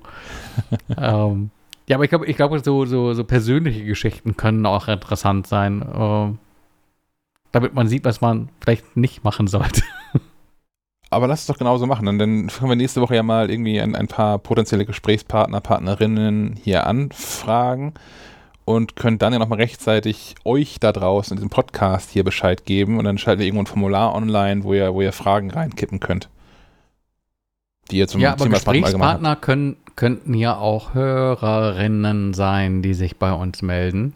Stimmt. und vielleicht mit uns über ihr Setup sprechen wollen oder äh, fra fra Fragen loswerden, die wir ähm, mal mehr, mal weniger kompetent beantworten können.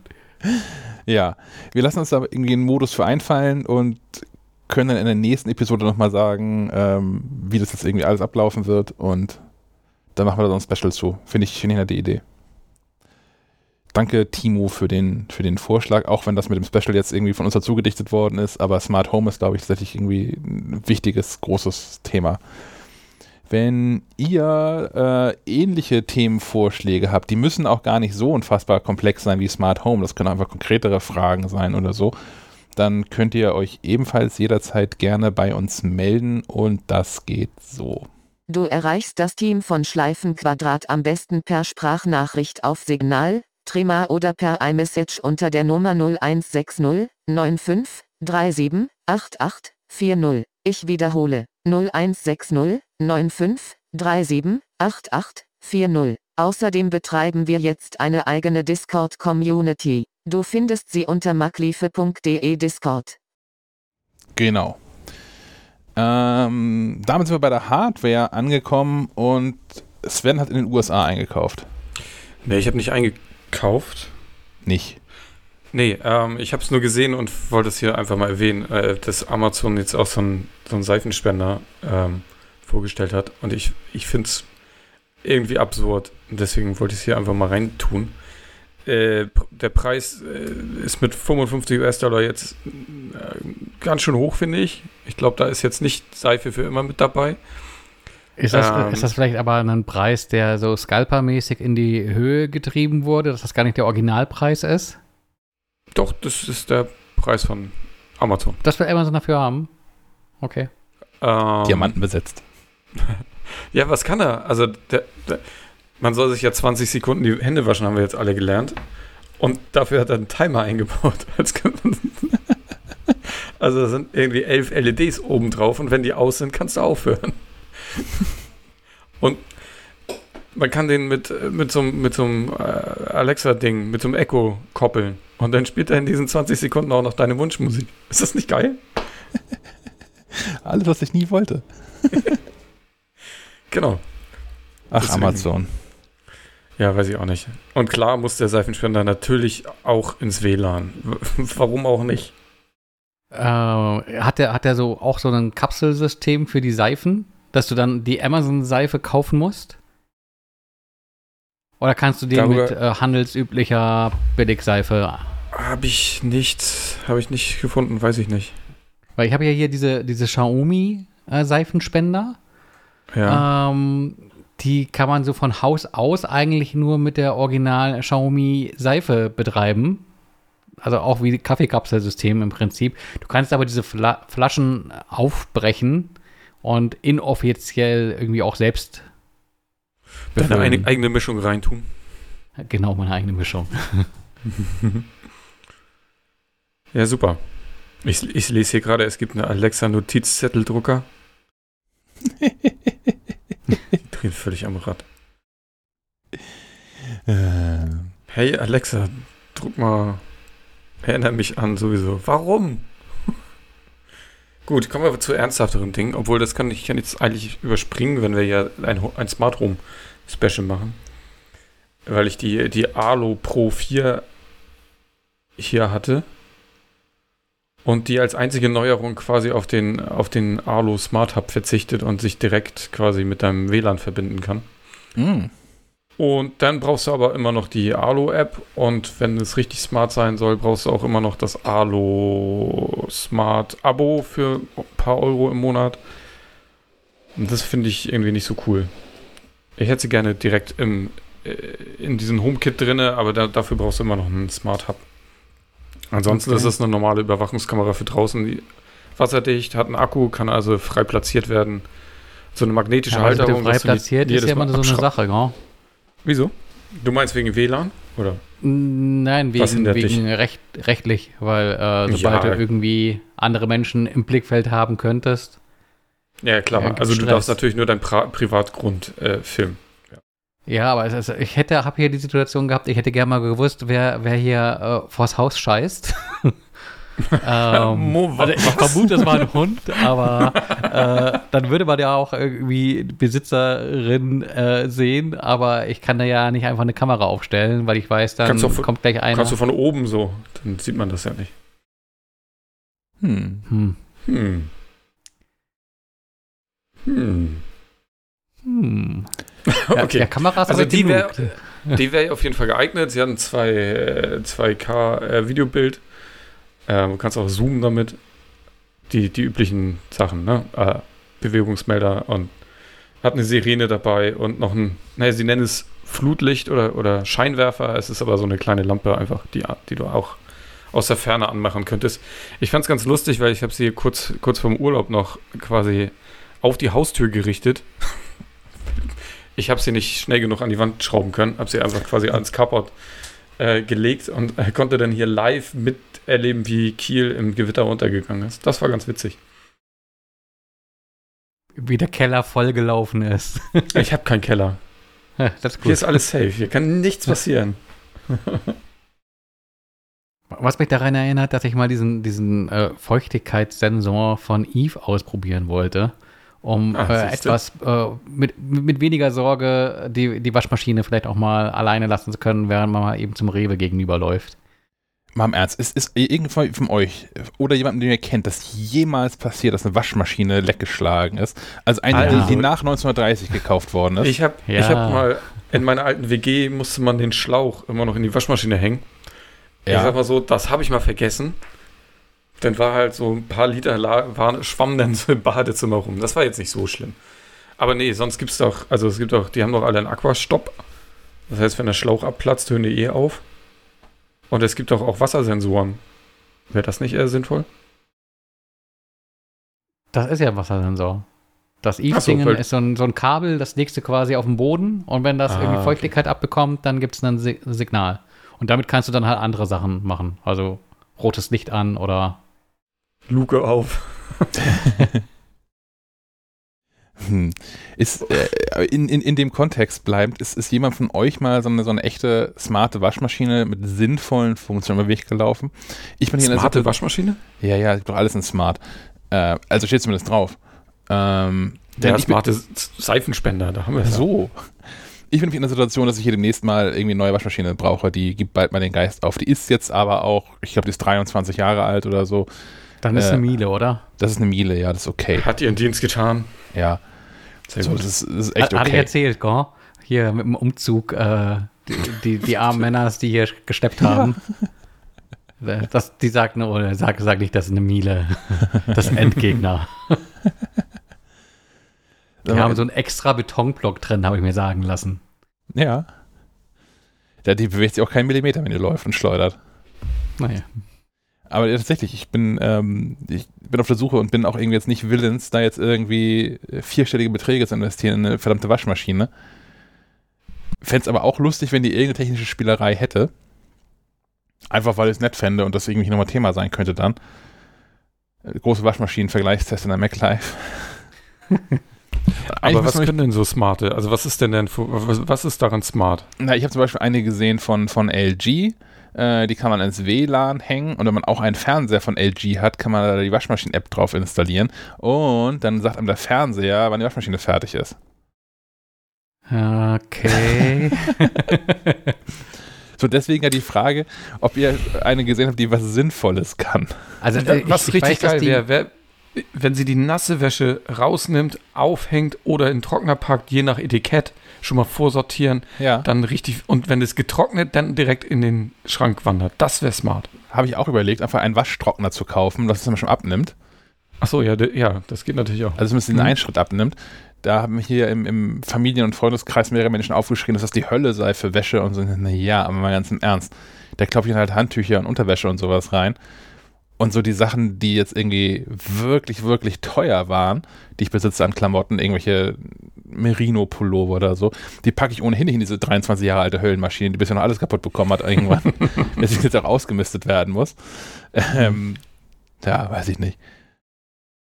Ähm, hier App- App-Tipp am Rande zum Thema passend. Laundry Lens, äh, Augmented Reality App, beziehungsweise ein Scanner, der dir quasi erklärt, was diese Etiketten bedeuten. Nein, Oh. die hast du auch gefunden? Verdammt.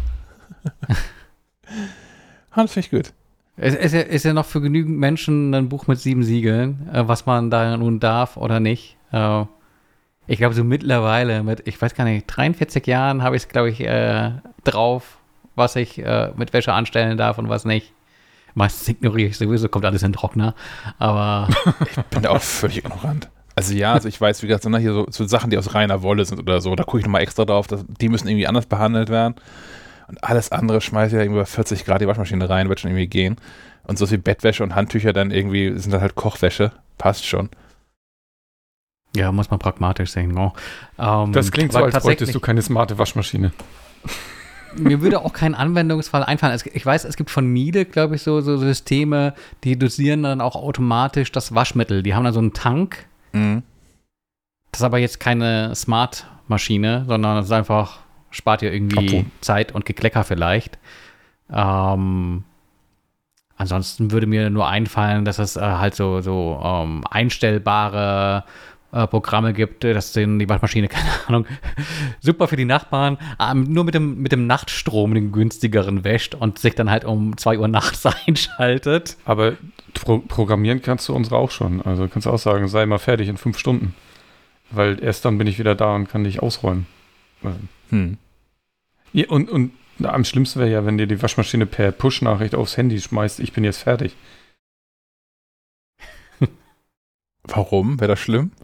Nee, dann werde ich ja noch mehr abgelenkt. Dann melden sich nachher alle Geräte, wenn sie irgendwas von mir wollen. Der Ist halt Toaster. anders. nee. Nee, nee, die Sommer warten, bis ich fertig bin und mich um sie kümmern kann. Ja, ich glaube, ich, würd, ich, würd, ich würde tatsächlich dann doch vierstellig investieren in eine gute Miele. Dann hast du wieder äh, ein Vierteljahrhundert Ruhe. Das ist, glaube ich, die letzte Waschmaschine in deinem Leben. ich bin Oder 36. dann nur noch Handwäsche. Ja. die, die hält noch 40 Jahre. Eben hast du 25 gesagt. Vierteljahrhundert. Das ja, ich, ich wollte charmant sein. ein, 61 wäre ein bisschen jung zum Abdanken, ehrlicherweise. Dafür gehe ich jetzt nicht ins Fitnessstudio, damit ich dann nur 25 Jahre habe. Oh. Ja, aber ich, ich verstehe dann Schmerz. Wir haben ja auch einen, einen Kühlschrank ähm, uns einen neuen gegönnt und man ist einfach erschlagen von den Modellen, Fähigkeiten und so weiter. Man muss sich da langsam rantasten, gucken, was braucht man wirklich und so. Und dann findet man irgendwann ein Modell und muss gucken, dass man ein gutes Angebot findet. Das ist eine gute Überleitung zu, zu der Hardware, die ich hier ähm, im, im Gepäck habe. Ähm, nämlich äh, das Update zum, zum, zum App-Kräutergarten von Pret à Pousser. Ähm, da wachsen so langsam Dinge drin. Ich hatte ich ja dachte, du kaufst jetzt doch Mitte- wieder Tiefkühlkräuter. Ja, Alles genau. vergammelt. So, ja, nee, nicht ganz so schlimm. Ich kann ja mal ein Foto machen, aber äh, Mitte, Mitte Juni ausgesät und ähm, ja, die, die Kirschtomaten, die sind tatsächlich gewachsen und sehen gut aus, haben jetzt kleine Blüten und äh, ich, ich freue mich schon auf die drei Tomaten, die ich werde ernten können. Ähm, bei der Basilikum sehr kläglich äh, gewachsen. Äh, die Münze, ja, wächst so vor sich hin. Ähm, aber der Schnittlauch ein Totalausfall. Da steht ein so ein Halm. Und, und im Rest äh, des Substrats hängen, hängen Unmengen an Algen und Schimmel. Mm. Ähm, äh, mein, mein Kräuterquark, äh, den ich mir mit dem Schnittlauch schon äh, lecker hergerichtet vorgestellt habe, das, das wird so nichts werden. Ähm, dazu gab es eine App, die einem irgendwie halt sagen soll, mit ja, äh, sch schau mal nach deinen Blumen und äh, dann und dann soll dies und jenes damit passieren. Ähm, dir irgendwie auch Push-Nachrichten schickt, mir aber merkwürdigerweise dann auch mal irgendwie nach, nach zwei Wochen schickt mit, äh, ach, du hast heute Blumen gepflanzt, ist ja schön. Und ich mir die Frage stelle, wie kommt die App dazu, mir da jetzt diese Nachricht zu schicken? Also das, pff, es sieht gut aus, dieses System. Es gibt so als, als Wandsystem oder als Standsystem, du hast so Plastikpflanzschalen, die mit Wasser befüllt werden. Dann hast du einen Schwimmer, in die Kassetten mit Substrat und äh, Saatgut eingesetzt werden. Also auch hier wieder dieses Rockefeller-System mit, äh, du kaufst halt irgendwie die Lampe günstig und das Öl ist teuer. Weil halt diese Cartridges, diese Saatkassetten, die kosten halt auch so 6, 7 Euro. Und wenn da irgendwie ein, ein Halm Schnittlauch rauskommt, dann, dann ist das blöd. Und ich dachte, okay, vielleicht bist du irgendwie der Einzige, der irgendwie Probleme hat, aber das Ganze mal so in dieses Google reingeschmissen und ähm, auch andernorts gesehen, dass, dass da der Schimmelgarten äh, zerrissen wird. Also ein bisschen schade drum. Ich glaube, es gibt Kassetten, die funktionieren besser. Vielleicht ist irgendwie der Schnittlauch einfach nicht äh, für dieses System geeignet, weil das so fast wie Hydrokultur ist. Ist zwar ein bisschen Erde drin, aber äh, ansonsten schwimmt das halt irgendwie unten im Wasser. Ähm, hat den Vorteil, man muss sich so gar nicht ums Gießen kümmern. Also hm. ich glaube, ich habe jetzt seit äh, äh, Mitte Juni äh, einmal ein bisschen Wasser nachfüllen müssen in einem von den äh, Gefäßen. Ähm, das ist natürlich gut für jemanden, der so den, den Daumen des Todes hat äh, und nicht den grünen Daumen. Aber wir können auch mal über Pflanzen-Apps reden. Ich habe nämlich hier jetzt äh, in, in, in, Pflanzen investiert im, im Homeoffice. In echte? ja, ja, ja. Also ihr, ihr seht das auch hier hinten. Äh, also die Hörerinnen nicht, aber ich habe hier so einen Container mit so Bogenhanf drin und so. In, in so unten kann ich noch Sachen verstauen und äh, es sieht gut aus, finde ich, ja. Meine Frau sagt, es sieht aus wie eine Arztpraxis, aber oh. gut, gut. Ja, also, also das, das Gestrüpp dahinter kann natürlich nicht mit deinem, ähm, was da hinten, Mon Monstera oder sowas? Monstera, ja, Die, der Klassiker. Nicht tot zu kriegen. Na, lass mich mal eine Woche drauf aufpassen. okay. Boden. Ja, aber äh, so abschließend, also diese, dieser, dieser ähm, Indoor-Kräutergarten, äh, dafür, dass der, äh, wenn man ähm, den nicht reduziert kauft, so um die 150, 180 Euro kostet, ähm, finde ich das eine Menge, Menge Holz. Also, mh, hm, das teuerste äh, Kräuter der Welt. Man kann, man kann ja auch, es, es gibt so ein, so ein System, da würde ich auch noch mal gerne drüber reden, Lechusa, sowas wie Ceramis, so äh, Pleton, Pflanzgefäße ähm, da gibt es auch so ein System, da kannst du ganz easy die äh, Kräuter, die du im Supermarkt kaufst, reinsetzen. Dann kostet halt ein so ein Topf äh, 10 Euro und dann kostet der Schnittlauch beim Rewe 2,50 Euro oder so im Topf. Und das hält dann auch eine Zeit lang. Und äh, da äh, finde ich irgendwie so äh, Kosten, Nutzen irgendwie in einem sinnvolleren Verhältnis. Sieht dann auch nicht ganz scheiße aus. Nicht ganz so schick natürlich wie dieser äh, Pret-à-Garten, aber ähm, die, die Funktion, die die App bietet, kannst du im Prinzip auch mit dem Kalender nachrüsten, indem du sagst, ja, äh, guck, guck mal alle sieben Tage, ob da noch irgendwie Wasser. Wie, wie schreibt so. sich das wohl? Was denn? Let, let to, let, was du gesagt hast. Beretta Poussé? Ist nee, nee, das, das, das, an, das, andere. Du hast auch Let, Letusa oder irgendwas. Let, Lechusa ist, glaube ich, Spanisch und heißt Eule. Und schreibt sich wie? Schreibt sich L-E-C-H-U-Z-A. Hoffe ich. Ist, ah. ist von den Leuten, die Playmobil machen. Also die, die haben halt, die haben halt, glaube ich, diese Plastikfabrik und gucken, was sie mit dem Plastik alles anfangen können. Und ah. machen halt neben Playmobil-Männchen äh, so, so, Pflanzgefäße. Plastiktöpfe? Okay. Ja. Ja, gut, äh, das, ist halt, ist, das ist so ein Bewässerungssystem. Also, äh, du lässt die in diesem Substrat, in diesem Playton an, anwachsen. Und danach hast du halt einfach so ein Gefäß, da füllst du Wasser rein, hast so einen Wasserstandsanzeiger und ähm, brauchst dich halt nicht mehr so ums Gießen kümmern, weil die Pflanze sich halt aus diesem Reservoir, was unten in dem Gefäß ist, bedient. Ähm, zu dem Thema kann ja. ich dir noch Planta empfehlen als App. Ja, habe ich, ähm, hab ich ausprobiert und bin so gar nicht begeistert, weil die interessanten Funktionen sind hinter so einem Premium-Account, der 36 Euro im Jahr kostet. Ich meine, es ist günstiger, als sich alle zwei Wochen neue Pflanzen kaufen.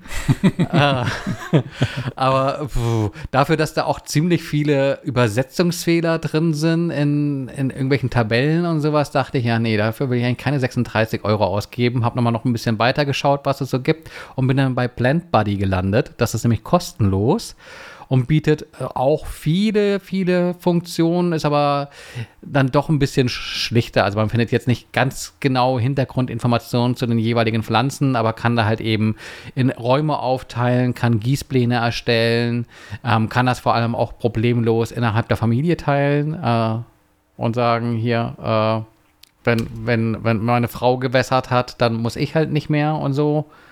und ähm, kannst dann auch zu den Pflanzen ein Tagebuch führen, sozusagen. Äh, wie, wie schaut's aus? Äh, hat sie Schädlinge? Ähm, ist ein bisschen kümmerlich. Und dann gibt es glaube ich, auch noch die Taste zum Friedhof tragen. Das fand ich Sehr nicht gut, schlecht, weil auch kostenlos. Und äh, ich glaube, man kann die Entwickler unterstützen mit einer Spende oder man kauft in deren äh, Shop irgendwie Seife oder irgendwie sowas. Eine Pflanze, das wäre ja naheliegend. Nee, Pflanzen haben die nicht. Töpfe, Töpfe war, glaube ich, das, äh, was ich dort gut. gesehen habe. Ich, ich, war, ich war bei Planta, aber ich bin ich noch nicht so weit gekommen. Ich war zu faul, meine ganzen Pflanzen hier einzudingsen. Und ich glaube, seit drei Wochen erinnert mich die da hinten, dass sie gegossen wird. ähm. Und du hast aber lange durchgehalten. Ja, ich mach's ja, aber ich, ich hake das ja nicht in der App ab. Ja, das ist so ein bisschen das Problem, was du sagtest, auch mit der, man will jetzt auch nicht von der Waschmaschine die Push-Nachricht haben mit, äh, ey, ich bin fertig. Wenn dann alle mhm. Pflanzen anfangen zu sagen, ey, ich hab Durst, ähm, ist auch blöd. Deswegen habe ich halt auch so geguckt, dass die Pflanzen hier in so einem gleichen Rhythmus drin sind.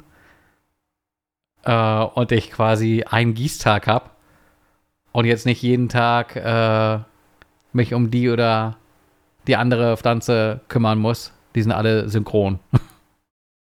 Hm. Gib, gib nur einmal Wasser. so, hier ist der Topf. Ach, Mann. Aber wir sind irgendwie vom Thema ab. Och, eigentlich sind wir noch. Wir waren noch in der Hardware. Ja, aber wir sind über, den, über, über Stefans Hardware-Garten da hingekommen. Ja, aber wir waren noch nicht fertig mit der Hardware. Das ist richtig. Stefan muss nämlich noch was über smarte Steckdosen erzählen. Da war was, genau.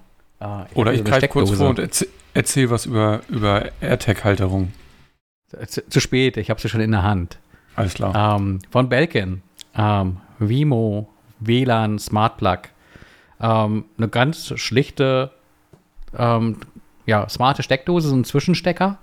Ähm, Interessant ist, äh, lässt sich natürlich stressfrei mit HomeKit ähm, verwenden. Äh, einfach den, den Code einscannen äh, und gut ist. Danach lässt sich die Dose über, über die App schalten, in Automation berücksichtigen, etc. pp.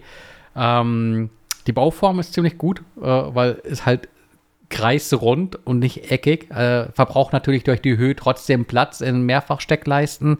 Aber äh, es gibt auch ähm, so, so, Zwischenstecker, die sind ausladender und blockieren dann äh, mehr Platz an, an, an anderen Steckerleisten oder Wandsteckdosen, so dass dann halt äh, vielleicht der Platz nebendran nicht mehr sinnvoll genutzt werden kann. Das fand ich war jetzt bei, bei der Vimo, äh, Vimo Steckdose nicht der Fall. Ähm, das war also ein Pluspunkt. Ansonsten ist es echt äh, ja, schlicht einfach funktioniert, ähm, hat halt keine Extras. Also so eine Eve Energy hat ja noch so eine Verbrauchsmessung mit drin. Das finde ich immer mhm. ganz spannend, wenn man mal so einen Tag mitlaufen lässt. Äh, die, die zehnfach Steckdosenleiste. was da so alles dranhängt und das aufs Jahr hochrechnet. Ja, das funktioniert äh, mit der Wemo nicht und äh, die ist halt auch nur WLAN. Ähm, so die Eve Energy unterstützt, glaube ich, in der neuen Version sogar Thread. Ähm, ich glaube, da muss man vor Ort gucken, wie die Situation ist. Wenn man irgendwie äh, gut bis in den letzten Winkel mit WLAN versorgt ist, hat man mit der Vimo auch keine Probleme. Also ich hatte da auch super Schaltzeiten. Ähm, Was schaltest du denn damit? Unterschiedlich. Der einfachste Fall ist einfach eine Lampe. Weil dann spart man sich in dem Fall vielleicht die, die, die schmarte Glühbirne. Ansonsten, was ich auch schalte, ähm, allerdings mit einer Mehrfachsteckdosenleiste, sind die Lautsprecher, die auf dem Tisch stehen. Die haben zwar auch so einen so Kippschalter an der Front, aber ähm, ich habe auch so einen, so einen Siri-Befehl, der macht mir halt hier quasi im Office äh, morgens alles an und abends alles aus. Wenn ich dann sage, Siri, Feierabend. dann ist ja auch, auch Schluss. Dann geht das Rollo runter. Genau. ja, ansonsten für 25 Euro kriegt man das Ding. Hm? Hm. Ich habe hier so Lautsprecher, die behaupten, in sich irgendwie smart zu sein. Ähm, eine dieser smarten Funktionen ist, dass sie eine Standby-Funktion haben. äh, die man nicht beeinflussen kann. Das ist immer, also wenn, wenn die eine Stunde, Stunde lang kein Eingangssignal haben, dann, ähm, dann schalten sie sich halt irgendwie in so einen Standby-Modus und brauchen dann immer so fünf bis zehn Sekunden, um sich wieder einzuschalten, nachdem man das Signal draufgegeben hat. Ist ein bisschen nervig. Also ja, klar, spart irgendwie Strom, aber ist auch ein bisschen nervig. Dafür klingen sie gut. Äh, ich habe hier, ich müsste mal dahinter laufen. Ich habe hier so von, von, von Wave Master sind das welche. Äh, Wave Master, Wave Master 2. Das ist ja auch nicht ganz schlecht. Nee, nee, die sind schon echt okay. Die klingen auch wirklich gut und ich höre hier auch im Büro gerne Musik. Ich habe seitdem im Büro keinen Kopfhörer mehr auf, äh, dass ich die habe. Aber äh, ja, schalten sich halt manchmal dann irgendwie ab, wenn da länger kein Signal drauf ist.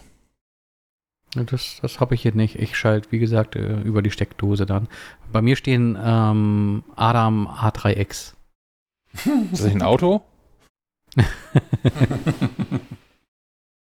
hat, hat sogar einen Apfel im Logo. Ernsthaft? Ja. Oh nein, aber nicht, nicht wegen Adams Apfel, oder? Das ist Ich- kein schlechter Gag, oder? Sondern das ist schon. Hat einen anderen Naja, ich glaube halt von diesem, von diesem Adam und dieser Eva. Befürchte ich. Ah, hm. Oh. Verstehe. Religiöse Lautsprecher. Ich hoffe nicht. es kommt nur Gospel raus und so. so Jesus Pop irgendwie. oh Mann. ah, weiter zum Fahrrad, Sven? Ja, ich kann noch kurz was zu ähm, AirTag-Halterung fürs Fahrrad äh, erzählen. Äh, ich hatte hier die einfach so irgendwo reingedrückt. Damit war ich nicht so richtig glücklich. Und jetzt habe ich gesehen, das ist vom Gadget God, der so 3D-Drucker, äh, 3D druckt. Äh, der hat sich ein paar Sachen überlegt. Äh, ich habe mir die Sattelhalterung mal besorgt. Äh, weil Sättel sind ja unten so in der Aufnahme die meisten, ich sag mal 90 Prozent sind alle, alle gleich, die Aufnahmen. Hm. Und da hat er sich was für überlegt, dass man das da quasi so einfach reinklickt und mit zwei ähm, Kabelbindern festmacht. Ist super, fällt kaum auf. Also wenn man nicht drauf achtet, sieht man nicht, dass das irgendwas dran ist. Fand ich ganz gut. Ähm, ich habe jetzt gesehen, es gibt aber noch mehr, und zwar hier noch was für so Trinkflaschenhalterungen. Also da, an normalen Fahrradrahmen sind ja immer so zwei Schrauben, wo man so äh, Zubehör ranschrauben kann, Trinkflasche oder meinetwegen auch dein Schloss. Ähm, da hat er sich noch was für einfallen lassen, einfach so, auch so eine kleine Unterschraubgeschichte oder auch ein Rücklicht. Äh, nicht, nicht Licht, sondern Reflektor. Ähm, das ist dann einfach ein Reflektor, den du an die, an die Sattelstange schrauben kannst und da hinter kannst du quasi dann AirTag drin verstecken. Die Sachen kannst du alle kaufen, kosten irgendwie, keine Ahnung, 15 Euro oder so. Praktisch ist aber auch, dass du dir den ganzen Kram auch selber drucken kannst, wenn du es denn kannst. Also du kannst dir die STL-Dateien auch, ich glaube, für 2,50 oder so kaufen und dann kannst du dir den Kram selber drucken. Fand ich ganz gut. Kennt ihr jemanden, der druckt? Weil ich habe ja auch noch gern was, was ich gedruckt haben wollte. Mir hat er das ein Leser angeboten, mir das zu drucken, aber da ist auch einmal Funkstelle. Hat bestimmt viel um die Ohren. Aber wenn ihr jetzt sagt, ihr habt da irgendwie noch so einen 3D-Drucker im Keller, ich hätte ja was. Leider so gar nicht, nee. Nee, ich auch nicht. Ich meine, in der, in der Uni gibt es so, oder in der Fachhochschule, Uni, weiß ich nicht. Irgendjemand erzählte mal, dass man da das auch, die kann man auch nutzen. Aber ich glaube, Okay. das Problem ist, man muss es können. Hm. Ja, das Problem ist, du kannst so Sachen ja auch quasi beauftragen und irgendwo deine ähm, Vorlagendatei äh, hochladen und äh, zahlst dann halt Summe X, aber das wird halt schnell exorbitant teuer äh, im Vergleich dazu, was halt an tatsächlichen Kosten für äh, Material und Strom anfällt. Ähm, äh, das, da bist du halt oft für, für kleinere Teile bei, bei einem Euro oder sowas. Äh, aber äh, ähm, die äh, Anbieter, die kommerziellen, sagen dann halt, ja, machen wir mal 30 Euro draus. Äh, und dann ist es halt ganz schnell uninteressant, weil äh, ein, einfache 3D-Drucker kriegst du ja mittlerweile auch für 200, 300 Euro. Ich sehe, wir müssen nur mal 3D-Drucker testen. Ja. Ja, der, der Verlag braucht so, so, so einen 3D-Drucker für, für, alle, für alle Sparten. Ich meine, die, die Küchen, Können können die auch schon Kuchen drucken? Kuchen. ja, bestimmt. Fake-Kuchen. Dauerkuchen. oh Mann. Ähm, wir haben noch was zu Kopfhörern, glaube ich, ne? Genau, ich habe hier so einen so, so einen neuen, neuen Satz True Wireless ähm, in ears äh, bekommen von Bang und Olufsen. Da gibt es eigentlich gar nicht so viel dazu zu sagen. Das ist eigentlich mal ganz gut, wenn man nicht so viel äh, dazu zu sagen hat, weil dann bleibt äh, Kritik aus. Ähm, ja, kleine, kleine Ohrsteckerchen, die ähm, ziemlich gut in, in, in, jede Form von Ohr passen. Ich hatte jetzt hier nur zwei Sätze Ohren, ähm, aber äh, wir sind mit den ähm, beiliegenden Satz an verschiedenen Ohreinsätzen äh, happy geworden. Ähm, ich glaube, es liegen vier Größen bei. Aber ähm, kurz, du redest Silikon. über die, über die äh, Beoplay EQ, richtig? Genau. Äh, ja. Hatte ich das vergessen? Habe ich einfach losgelegt und von irgendwie irgendwas geredet? Okay. okay. Jetzt sind alle im Wilde. Ähm, genau, Bang und Olufsen ähm, EQ. Ähm, passen, passen super in die Ohren und machen da auch Spaß, weil sie gut klingen. Ähm, ich mag Bang und Olufsen äh, generell dafür, dass es halt alles relativ unaufgeregt ist. Also du hast jetzt weder irgendwie äh, in, in den Höhen oder Bässen großartig Verfärbung und ich finde es einfach, die sind zum Dauerhören sehr, sehr angenehm. Also, es stört nicht, die auch mal äh, eine Stunde länger äh, in den Ohren zu haben. Ähm, das sind jetzt keine, keine Klangmonster, die dir irgendwie die Mörderbässe irgendwie in Richtung äh, Trommelfell feuern. Hm. Äh, muss ja aber auch nicht. Ähm, was neu ist, es gab ja auch eine, eine, eine ähm, vorangegangene Generation an, an True Wireless äh, NES, ich glaube E8 oder so hießen die. die ja, die ein bisschen kleinere 8. Treiber. Die gab's, ähm, gab's, gibt's in der dritten Version mittlerweile. Ich hatte vor Urzeiten mal die erste Version davon. Die waren auch sehr beeindruckend. Ja. Ja, die, die neuen jetzt hier, die haben halt ein bisschen größere Treiber. Also klingen wahrscheinlich, ich habe hier nicht den Vergleich, voluminöser. Ähm, was aber der, der Hauptunterscheidungspunkt äh, ist, ist, ähm, ist, äh, ist aktives Noise Cancelling mit mm. drin, das du schalten kannst. Ähm, Bedienung ist sehr eingängig, äh, funktioniert über ähm, einen Tippen auf ähm, die ähm, ja, auf die Vorderseite der, der Kopfhörer. Ähm, du kannst durch ein Doppeltippen quasi auf dem linken Ohrstück äh, durchschalten zwischen äh, Geräuschunterdrückung, ähm, Aus- und äh, Transparenzmodus. Ähm, kannst durch verschiedene Gesten links, rechts äh, Lautstärke ähm, verringern, erhöhen, äh, pausieren, starten.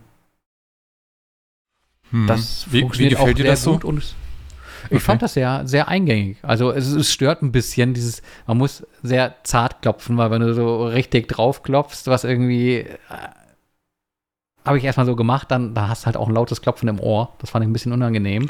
Ja, und man drückt sich die immer so ein bisschen rein. Das finde ich unangenehm bei diesem Drücken von draußen. Und, und Wischen, ja, ich finde die Fläche sehr klein. Da, ja, da irgendwie genau Wischen können mich glücklicherweise so. nicht. Also ich mag das eigentlich, dass es sehr straight ist, dass du nur klopfst. Also du hast ähm, Du sagtest eben laut und leise. Laut und leise machst du, indem du doppelt äh, klopfst ah, okay. und den Finger da nicht runternimmst. Ah, und ähm, ah. links ist leiser, rechts ist lauter. Ähm, das funktioniert auch gut. Ich finde, das fühlt, fühlte sich sehr natürlich an. Ähm, ansonsten kaufst du dir natürlich so Bang und Olufsen, vor allem, weil sie auch gut aussehen. Ähm, da gefiel mir das Case, weil es halt auch aus Alu ist. Nur die Unterseite ist gummiert und das hat einen Grund. Das Ding lässt sich nämlich nicht nur über den äh, integrierten USB-C-Anschluss laden, das Case, ähm, sondern auch über so eine Qi-Ladematte. Cool. Ähm, das fand ich auch ganz gut. Ähm, 20 Stunden ähm, zusätzliche Akkulaufzeit soll das Case bereithalten. Ähm, die Ohrstücke sollen ähm, 6,5 äh, mit ANC, 7,5 ohne laufen. Ich kam auf ein bisschen mehr als 6 Stunden. Vielleicht, weil Aber ich auch ein bisschen lauter höre und das iPhone schon sagt, mach mal bitte leiser, sonst gehen deine Ohren kaputt. ein Teufelskreis. Ähm, ja, aber das ist schon krass, was die in, inzwischen so akkutechnisch da reintun. Ich, ich, erinnere mich an die ersten, die irgendwie so zwei Stunden durchgehalten haben. Gehalten haben. Das ist schon krass. Ja. Sechseinhalb Stunden.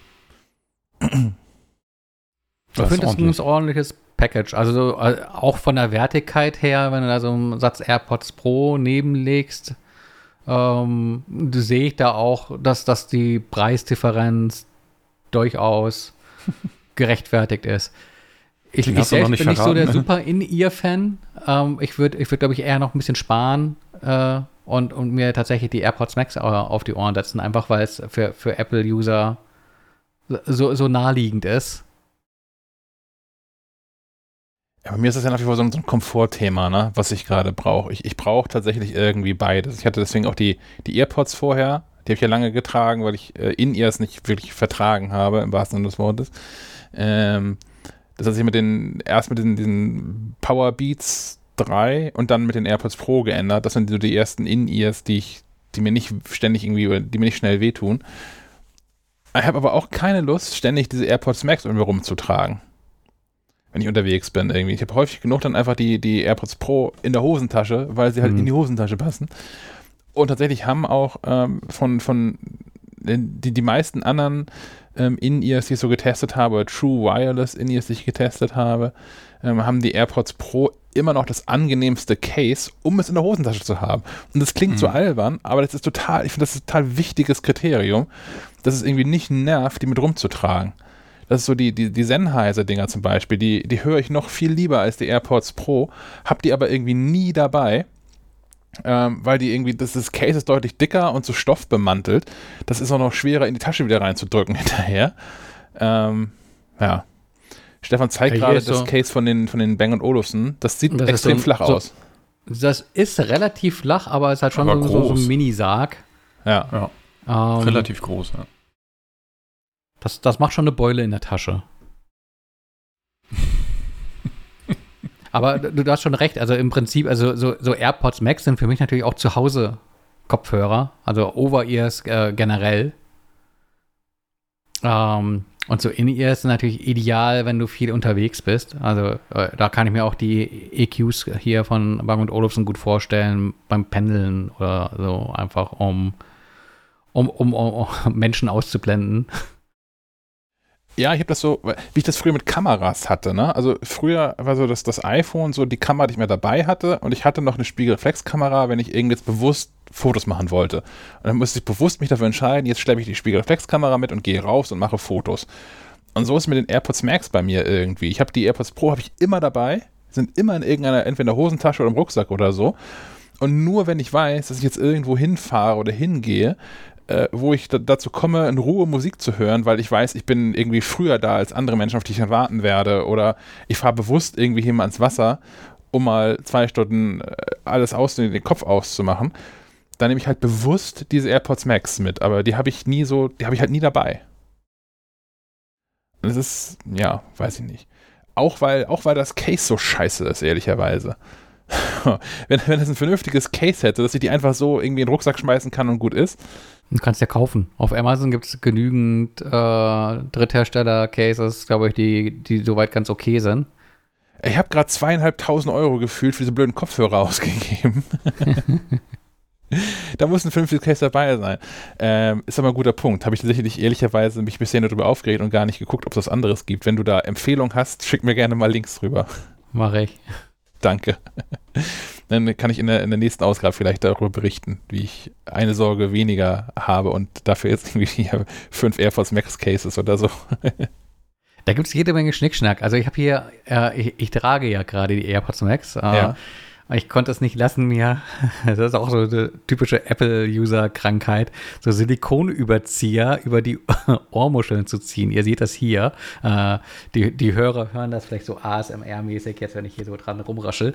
Ähm, das Problem bei den AirPods Max ist ja, wenn man die zusammenlegt, dann klackern die so aneinander. Ja. Und mein Horror ist, wenn die dann so kleine Dellen bekommen könnten. Deswegen habe ich mir da irgendwie für, für 10 Euro vom, vom Amazon-Chinesen so passgenaue Überzieher zugelegt. Ist ganz interessant, vielleicht auch für Menschen, die, die so ein bisschen mehr individualisieren wollen, weil die gibt es natürlich auch in anderen Farben. Hm.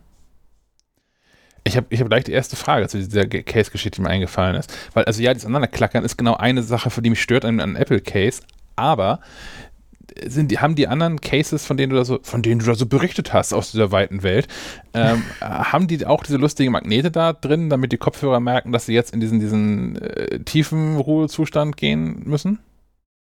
Ähm, ja, ich habe so, so einen Case äh, ausprobiert, getestet von Waterfield. Das ist allerdings auch ein bisschen teurer. Da kommst du irgendwie bei 100 Euro bei rum. Das Mhm. hat eingebaute Magnete und äh, aktiviert auch diesen Tiefschlafmodus.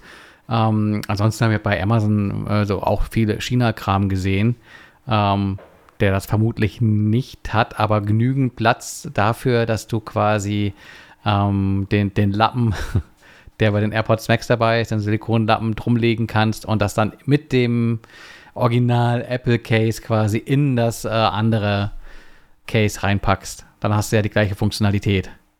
Okay. Ich sehe schon nicht. Ich warte einfach auf dein, deine Links und fräse mich da mal ins Thema rein. Das ist.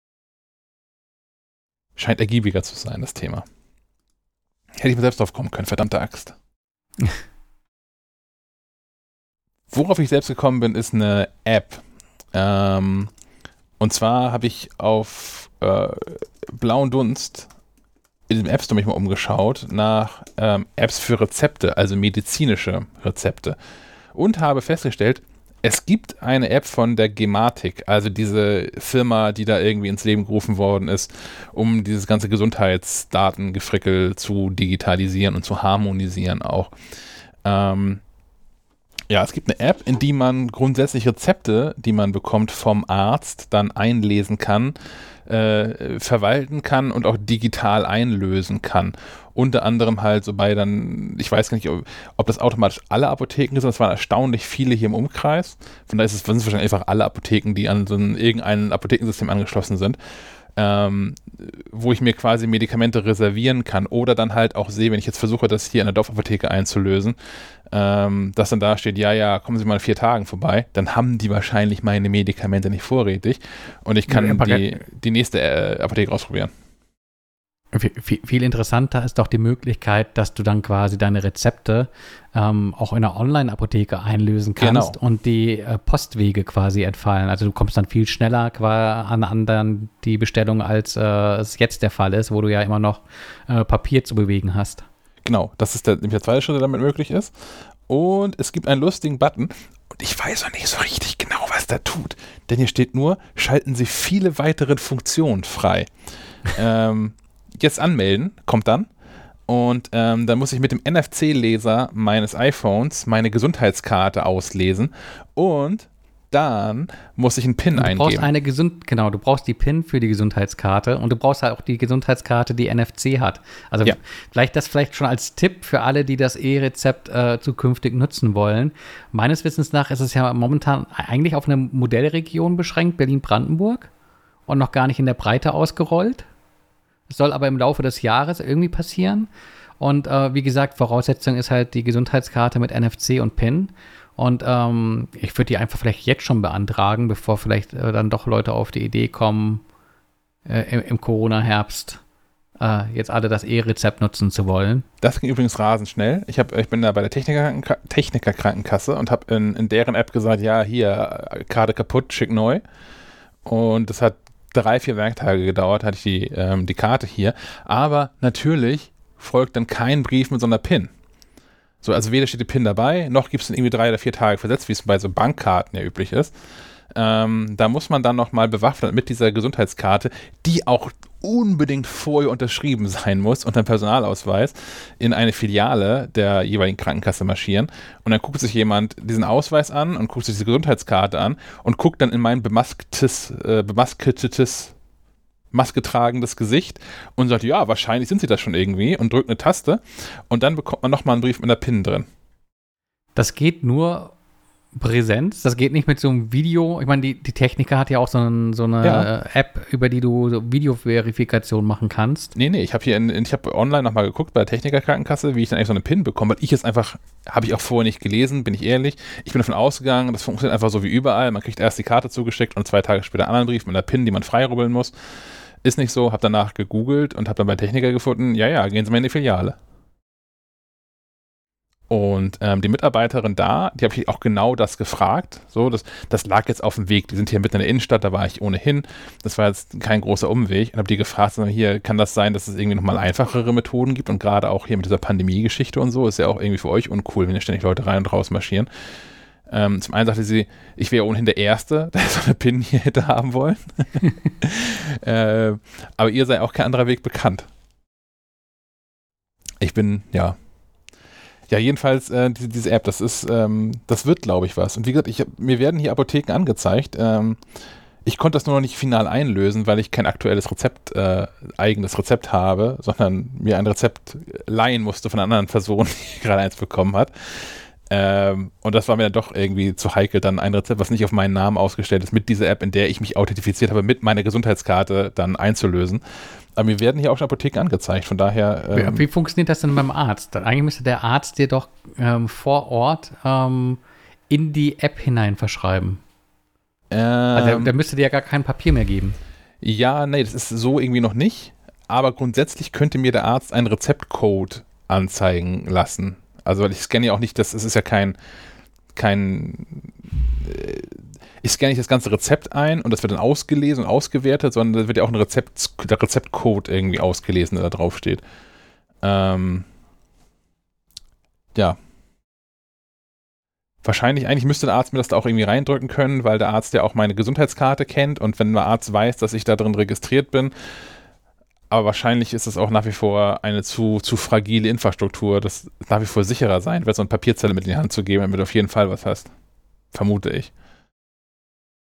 Wenn wir uns angucken, wie, wie gut Digitalprojekte in Deutschland weiterhin funktionieren, mit vielleicht Ausnahme von der, von der Corona-Warn-App, die zwar irgendwie in den Preisen äh, eskaliert ist, aber ja als Projekt irgendwie gut gelaufen ist oder immer noch gut läuft hätte ich da jetzt, ich habe da gar nicht so großes Vertrauen drin, dass es einfach so funktionieren würde, dass der Arzt mir das da irgendwie reinpusht und dann ich auch wirklich ein Rezept habe, was ich irgendwo einlösen kann. Aber ich finde es gut, dass es an der Stelle auch vorangeht. Und ich vielleicht auch mal irgendwann ein, ein, ein Sammelalbum mit allen Rezepten habe. dass man nachvollziehen kann, was ich da alles so bekommen habe. So, so wie Pokémon sammeln. Ja, genau. Da haben wir alle Medikamente durchprobieren. Haben auch ähnlich bescheuerte Namen, diese ganzen Medikamente. das stimmt. Äh, Almighty. Genau. Eine neue App für, für, für macOS. Ähm, so eine Sammlung an Systemtweaks. Ähm, erinnerte mich so ein bisschen an, ach, wie heißen sie alle so? Cocktail und sowas. Kennt ihr das noch? Mhm. Quicksilver. Mm. Ähm, Im Prinzip sind das Apps, die äh, einen äh, nutzerfreundlichere Schnittstelle haben zu Funktionen, die du als fortgeschrittener Anwender über ähm, die Kommandozeile aktivieren kannst. Also ähm, beispielsweise ähm, einen, einen, Spacer, eine, eine Trennlinie in, in der Stock platzieren oder ähm, versteckte Dateien anzeigen oder ähm, ich klicke mich mal hier so durch. Ähm, ein Skript ausführen, um die eigene IP-Adresse zu bekommen. Oder bei Bildschirmfotos äh, den Schlagschatten ähm, zu deaktivieren.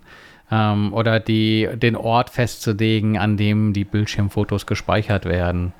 Äh, und da gibt es ähm, gefühlt ähm, ja, drei, vier Dutzend äh, verschiedene Einstellungen.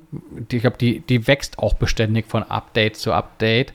Ähm, die App kostet, die ist nicht umsonst äh, im Vergleich zu anderen Systemtools, glaube ich, so äh, knapp 20 Euro. Ähm, 12 Euro. Ja, gut, App Store. Dann, dann, ja, es, gibt, es gibt zwei Versionen. Es gibt eine, eine App Store-Version, die ist äh, funktional etwas beschnitten, weil ah, ähm, die Funktionen hat, die die Apple nicht so gut findet. Äh, und es gibt halt die Version, die du über die Website bekommen kannst, die ist dann vollumfänglich. Ähm, ja. Ich glaube, das kann sich lohnen, wenn da so, so zwei, drei Einstellungen dabei sind, ähm, die für einen selbst nützlich sind und man jetzt keine Lust hat, äh, Recherche zu betreiben und Kommandozeile hin und her dann ist das mit so einem, so einem grafischen Frontend sicherlich netter. Und äh, nur gut 12 Euro, ähm, wenn man da irgendwie eine Stunde Zeit mit gespart hat am Ende des Tages hat man die Kosten ja mindestens schon wieder drin. Also Mhm. kann man sich mal anschauen. Ansonsten, wenn, wenn an jetzt nur eine Einstellung äh, irgendwie ärgert, würde ich immer erst einmal Google anschmeißen äh, und schauen, ob es da irgendwie einen äh, einfacheren Weg gibt, als jetzt irgendwie ähm, Geld auszugeben. Aber was benutzt ihr solche Tools oder habt ihr solche Tools mal genutzt? Tinker Tool habe ich, glaube ich, mal benutzt. Stimmt. Tinker Sagt mir auch was, ja. Das ist, glaube ich, auch kostenfrei. Ja, das ist noch kostenfrei. Ich weiß aber gar nicht mehr wofür. Ich gucke gerade hier parallel wieder. Ich hatte noch ein anderes, wie hieß Irgendwas mit X. Also mir ist vor allem. Cocktail im Kopf. Onyx. immer- Onyx hatte ich noch. Onyx, ja, Onyx. Gibt's das noch? Das gibt's noch. Aktualisiert für ein Big Sur. Verrückt. Mhm. Ja. Ich habe dann aber irgendwann habe ich aufgehört, weil ich das Gefühl hatte, dass ich mir damit mehr kaputt mache, als ich irgendwie repariere oder heil mache oder so. Ja gut, die Gefahr hast du bei solchen äh, Tools natürlich immer, dass du da vielleicht dann doch irgendwie eine Taste drückst, die, die Unfug. Ich hatte noch mal ein anderes Tool, das hieß irgendwie Candy, Candy irgendwas, was vor allem dafür Candy da war, Bar, um naja, ja, kann Icons, sein. Genau, äh, äh, Icons austauschen von, von Ordnern gerade. Also kann man auch per Hand machen alles, aber deutlich komfortabler. Ähm, Ist das, wird das von, A von der Icon Factory? Ja, das Genau, klingt ja, richtig, ne? ja. Ja. Aber da hatte ich dann irgendwann auch so, es hat irgendein ein, ein macOS-Update hat das nicht überlebt. Also da wurden alle Ordner Ja. überschrieben und die App ging dann auch irgendwie für ein paar Wochen nicht oder so und dann seitdem habe ich das nicht wieder gemacht. auf, auf Wikipedia steht letzter Stable Release äh, neun, neun Jahre her. Siehst du? Wie gestern. Klingt safe. Icon Factory, Candy. Candy hieß tatsächlich, ja. Verrückt. Das sind, das sind die, äh, die, das, die den Playdate mitentwickelt haben, ne? Genau, Icon Factory. Panic. Hast, hast du das eigentlich vorbestellt? Nee, ich habe aber so ein Steam Deck vorgestellt. Oh, Ja, ja, wissen Ich wir, habe ja, auf dich gesetzt. Ich konnte mich auch nicht Ah, hast du, du, du hast nicht, okay. Ich weil komm mich es nicht klang bei dir so. Ja, nee, ich hatte ja dann doch gerade vorher in, äh, beim, beim Mediamarkt Sonderangebot äh, endlich mal so eine Switch geschossen. Ähm, auch aus dem Frust daraus, eine PlayStation 5 nicht kaufen zu können. Und dann hat mir, das ist eine von den, von den Discord-Nachrichten, die ich noch nicht beantwortet habe. Ich hatte diese Switch hier zwei Tage lang liegen und hat mir ein, ein freundlicher Leser, äh, danke nochmal, einen Link geschickt, dass die PlayStation 5 gerade in, keine Ahnung, was für eine Ausbaustufe, habe ich jetzt gerade nicht parat, aber für 800 und Keks Euro bei, bei Kaufland.de gab. Ähm, wobei Kaufland ja auch nicht mehr Kaufland ist, sondern auch so eine Plattform inzwischen geworden ist und du nicht so Mhm. richtig weißt, wo du das dann kaufst. Aber immerhin waren da ich verfügbar. Und dann hatte ich mich kurz geärgert, diese Switch an. Noch kannst du die auch zurücktragen irgendwie. Aber habe dann nochmal recherchiert, wie viel, wie viel ähm, Spiele es aktuell gibt, die mir gefallen und wirklich davon profitieren, auf einer PlayStation 5 zu laufen. Und bin auf null gekommen. hab dann überlegt, ach, weißt du was, das, vielleicht gibt es einfach zu Weihnachten dann so eine PlayStation 5 oder wenn die irgendwann dann verfügbar und günstiger wird oder so. Aber ich hätte also gerade so eine Switch gekauft und habe deswegen ähm, nicht das Budget zur Verfügung gehabt, auch noch so, eine, so ein Playdate da irgendwie zu investieren. Und ja. Aber ich bin trotzdem gespannt, was, was Leute so sagen werden. Ich glaube, das ist schon sehr, sehr gimmick irgendwie mit, mit dieser Kurbel dran und so. Ich stelle es mir witzig vor, aber es ist sowas, was man sich vielleicht irgendwie zwei, dreimal antut und dann vielleicht in die Vitrine stellt. Das denke ich auch. Das ist so genauso wie dieses, dieses ähm, Mini-NES-Dings oder irgendwie sowas. Das Mhm. muss ich auch dringend wieder loswerden. Ich habe das NES-Ding und das SNES-Ding, die liefen beide wahrscheinlich mal so zwei Stunden. Und ich habe jetzt aus Gründen, weil ich so, ich bin ein großer Fan von Backups, habt ihr vielleicht schon mitbekommen, ähm, weswegen ich natürlich auch dieses Nintendo Online gekauft habe für 20 Euro im Jahr, womit man Spielstände synchronisieren kann in die Cloud. und äh, Video, -Screen also Screenshots aus den Spielen und sowas äh, vernünftig wegsichern kann. Ähm, und damit drin hat man automatisch auch Zugriff auf die gesamten NES und SNES-Spiele, die in dieser Box da auch drin sind und kann den auf der Switch spielen. Das Einzige, was mir verloren geht, ist der Original-Controller, der, der, diesen, diesen Konsolen. Den kannst du aber auch kaufen. Also den gibt es immer wieder mal, den NES-Controller und den SNES-Controller. Aber kann ich an der Switch anschließen? Ja, ja, das ist dann Ach. für, für Switch. Ach, verrückt. Äh, kann, kannst, du, kannst du kaufen. Kostet, glaube ich, ähm, 30 Euro der SNES-Controller und 50 oder 60 der NES-Controller, weil der NES-Controller im Doppelpack kommt. Hm. Ja, also wenn ihr so ein, so ein Mini-NES und so ein Mini-SNES kaufen wollt, meldet euch gerne bei mir. Ich möchte die wieder loswerden. Ich habe die jetzt doppelt quasi. Ne, nenn mal einen Preis. Ich, ich würde recherchieren wollen, was die. Was die wenn, wenn du so fragst, sind die wahrscheinlich schon im Preis gestiegen und kosten nicht mehr 100 Äh, Euro, sondern Ich habe nichts gesagt. hm, ich finde das mal raus. Ich, ich würde ich würd dir einen fairen Preis machen. Oh, Mann. Nein, wenn du recherchierst, ist der Spaß schon vorbei. Ich, ich hätte jetzt gesagt, du, das will sowieso keiner mehr. Was, weißt du, was die wert sind? Dann, dann, dann tippe ich jetzt gerne einen Preis. Äh, musst du sagen, einfach nur sagen, ob ich sehr dran vorbei bin und was einigermaßen richtig ist. Ich hatte mal irgendwie vor Wochen geguckt, aber Okay, dieses, dieses NES-Ding hat damals, ich meine, es hat glatt 100 Euro gekostet, 99 Euro, als man es, äh, wenn man es als erster mit bestellt hat. Und da gab es auch gar nicht so wenig von. Die kamen ja in so Wellen irgendwie. Ich, ich sag jetzt mal 170. äh, das könnte hinkommen. Aber ich glaube, der, der Preis, zu dem du das gekauft hast, war schon überteuert. Ich glaube, die waren günstiger. Ich glaube, die haben so 60 Euro oder sowas gekostet. Also so viel hatte ich damals im Mediamarkt bezahlt. Ja, ich habe es dann immer wieder Also ich- verkauft. Ich hab, das war meine Erinnerung. Ich habe die zum Originalpreis gekauft damals. Also ich habe die Okay. bei, bei Amazon offiziell, also nicht bei irgendeinem Händler, sondern beim richtigen Amazon habe ich die damals gekauft. Und noch in der ersten Welle direkt. Ähm, ich habe schon den, den, den Originalpreis damals bezahlt. Wenn der geringer war, das mag sein, dann täuscht mich einfach nur meine Erinnerung. Aber ich, ich, ich finde das mal raus und dann könnt ihr ab, ab Samstagabend könnt ihr bei eBay Kleinanzeigen, weil so nicht für schick auch gar kein Thema. ich leg noch eine Mac Live mit drauf.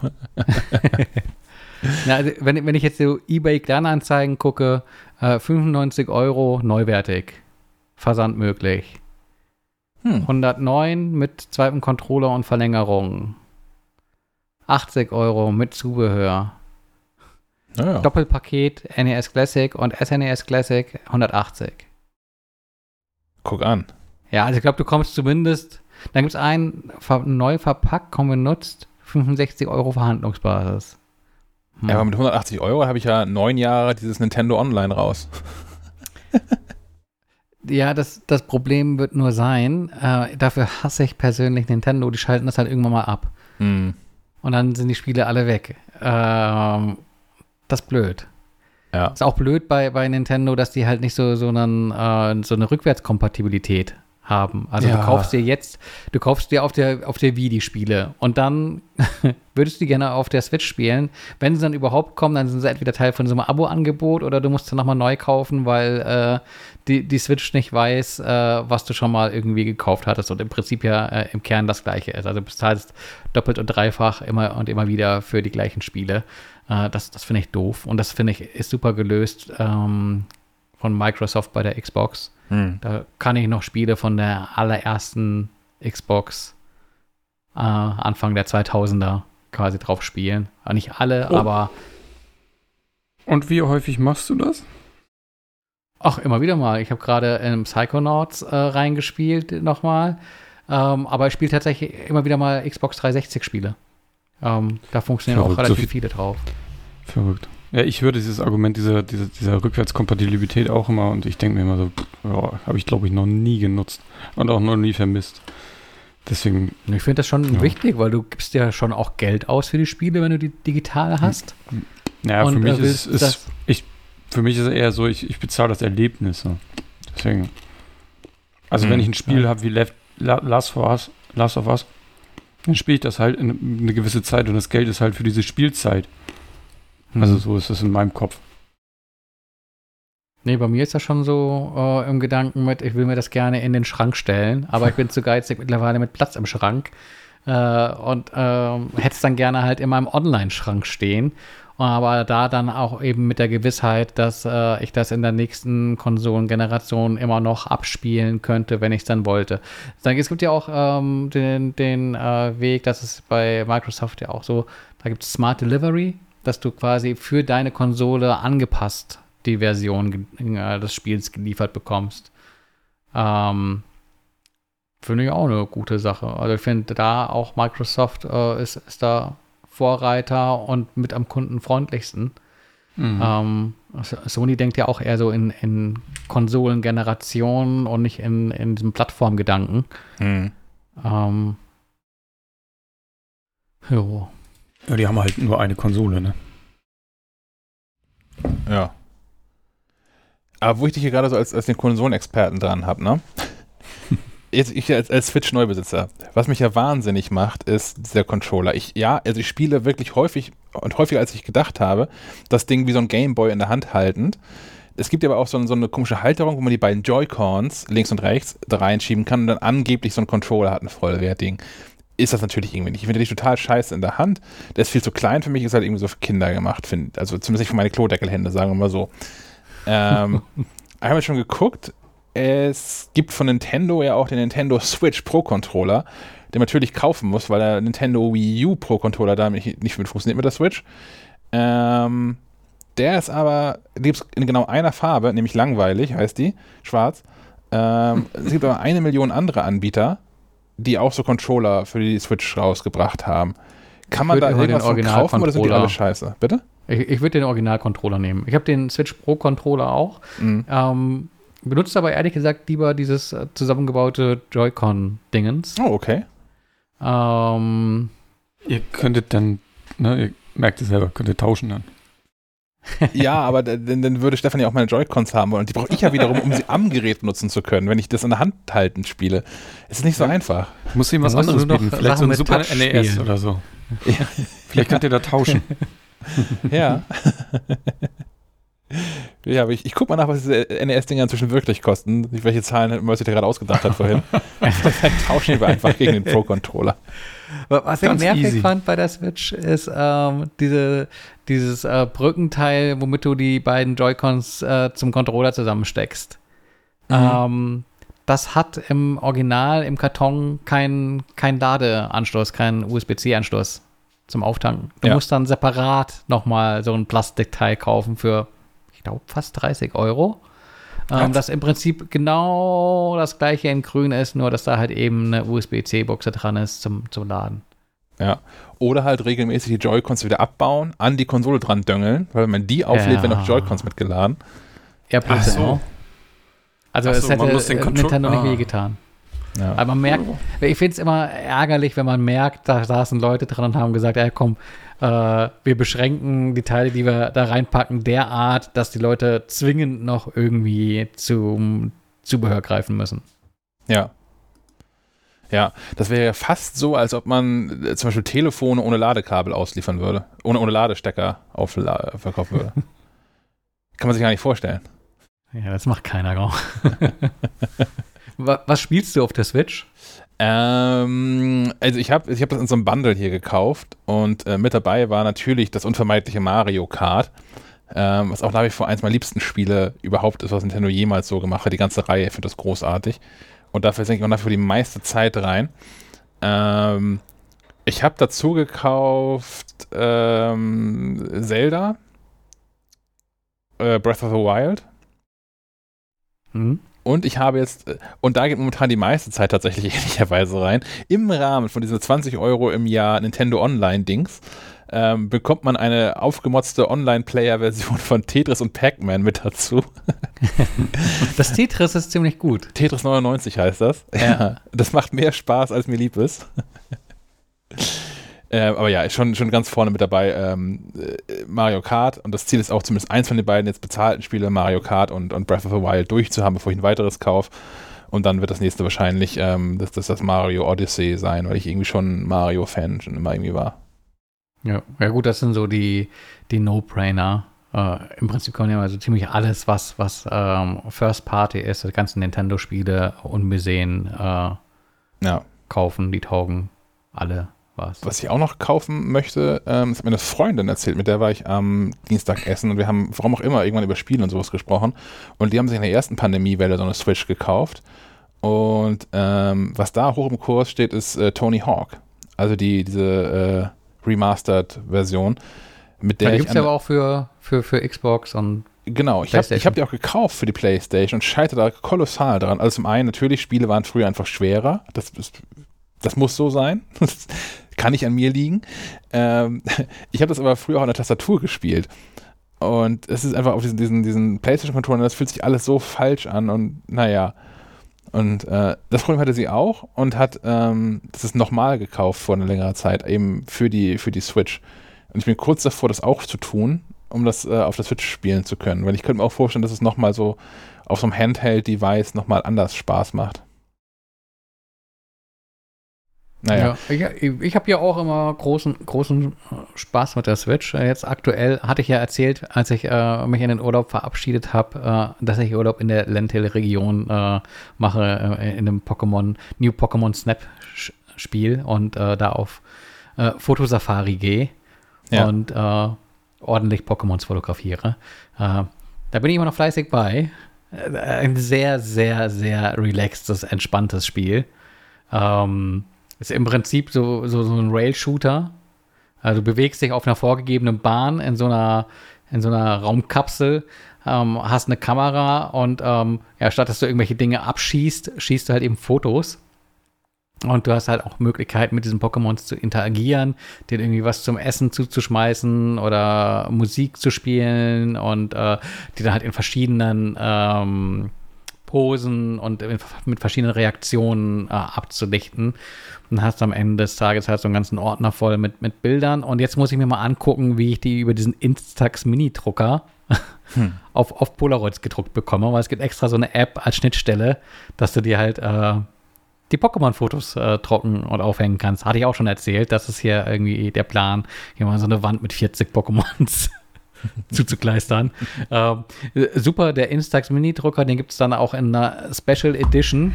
Der hat dann so eine Silikon- Pikachu-Überzieherhülle für, für, für den harten Kern der Fans. Ähm, ja.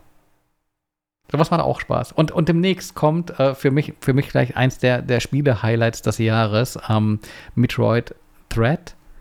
Ähm, so ein klassisches 2D-Metroid. Mhm. Äh, ich glaube, in, in der regulären Serienzählung der fünfte Teil und angeblich auch der letzte. Ähm, das sah alles sehr gut aus. Kommt im Oktober. Hm. Muss ich mich noch ein bisschen gedulden. Ansonsten natürlich immer auf Heavy Rotation Mario Kart. Ja. Äh, zerstört Freundschaften. Aber. Es wird ist so ein Prüfstein, das stimmt, ja. Der, der blaue Panzer. ja, gehört verboten. Aber wenn wir bei Spielen sind, ja, ähm, ja, wir sind quasi schon mittendrin. Und, und ich sowieso Block. am Reden, ähm, berichte ich noch von dem anderen Spiel, das äh, mir quasi mit dazwischen kam äh, bei New Pokémon Snap. Und zwar Death Door. Ähm, zu haben für Windows und ähm, die Xbox. Ich habe mal angefragt äh, beim Publisher, ob da auch eine Mac-Version zu erwarten ist, weil Entwickler ist Acid Nerve und die hatten ähm, vor Jahren Titan Souls veröffentlicht. Ähm, das war so, so ein, so ein Boss-Run, Soulspawn-Spiel. Also du hattest nur Bosskämpfe. Äh, das war ziemlich knackig schwer, aber äh, es war auch für Mac zu haben. Ähm, darauf wollte ich hinaus. Und dann dachte ich, vielleicht kommt dieses Death Door auch für Mac. Vielleicht habe ich da demnächst noch irgendwie was zu, zu verkünden. Ansonsten ähm, kann man es momentan nur auf Xbox und äh, Windows spielen. Ähm, um was geht's? Ähm, ist so ein bisschen bisschen das, das, das, das Zelda-Spiel, das ich mir gewünscht habe. Also sehr Zelda-esque. Ähm, du kämpfst, du löst Rätsel.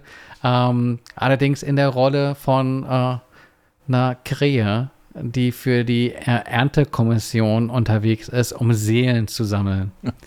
ähm, wirst dann auch immer als der Schnitter angesprochen. Hm. Ähm, deine Aufgabe ist es, ähm, drei Riesenseelen zu sammeln. Ähm, also da schon der Hinweis, da gibt es auch Bosskämpfe, durchaus epische Bosskämpfe, super inszeniert. Ähm, Ansonsten ist es halt so der typische Mix aus Erkunden, äh, mit, mit Schwert und Bogen äh, Sachen zu Matsche hauen und äh, links und rechts des Weges äh, mal mehr, mal weniger ähm, schwere Rätsel zu lösen. Ähm, das Ganze wird dann im, im späteren Verlauf doch ordentlich schwer, aber ist so eines der Spiele, das ähm, gerade noch so die Kurve kriegt, äh, bevor es dich vollkommen frustet und du den Controller in die Ecke knallst. Also du hast immer das Gefühl, du kannst es schaffen. Ähm, ja, das war, war eine Überraschung. Ich hatte das äh, gar nicht so auf dem Schirm. Ähm, war dann auch überrascht, als ich mal so geguckt habe, wer denn diese Entwickler sind. Und das Kernteam sind halt nur zwei Personen. Ich glaube, die hatten noch so ein paar Freelancer, die sie unterstützt haben.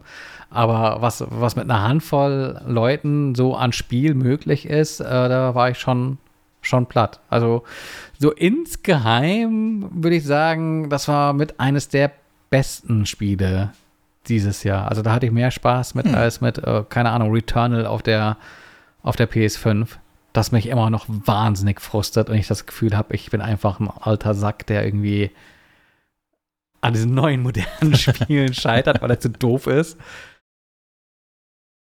Also das auf jeden Fall eine Empfehlung. Ähm, schade nur, dass es noch, noch keine Mac-Version gibt oder Stadia mhm. oder irgendwie sowas.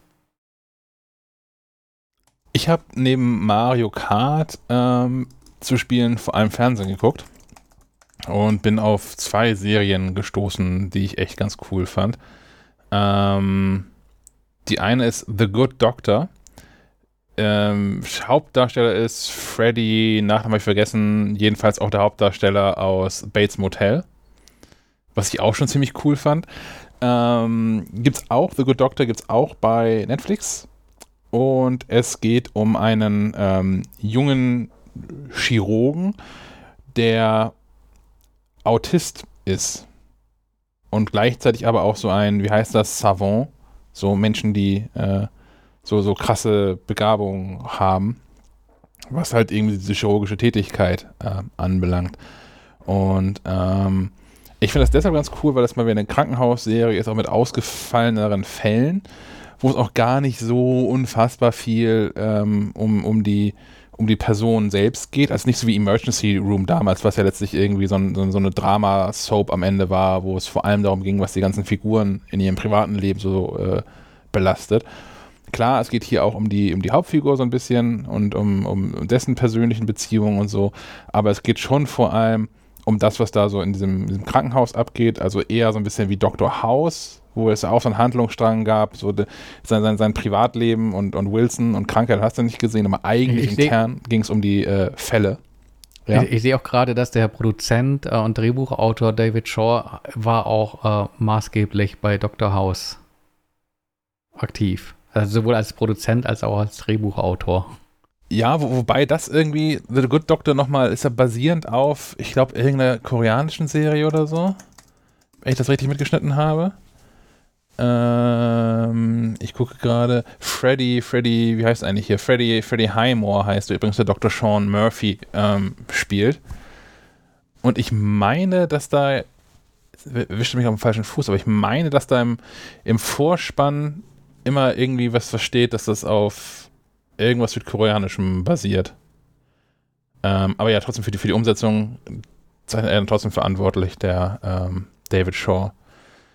Ähm, ja, jedenfalls finde ich super spannend, weil es natürlich auch zu ganz anderen Konflikten nochmal führt, wenn, wenn ähm, Menschen, die zwischenmenschliche Interaktion, für die zwischenmenschliche Interaktion nicht das Trivialste sind und ähm, wie, wie, wie äh, Sean Murphy, in, in, also Dr. Sean Murphy, eine, eine sehr direkte Art hat zu kommunizieren und auch eine ähm, meistens nicht vorhandene, wenn aber sehr eigene Form von Humor hat, ähm, das stößt auf nicht immer nur Gegenliebe und Verständnis, sowohl bei Patienten, Patientinnen als auch ähm, unter den anderen ähm, Ärzten dort.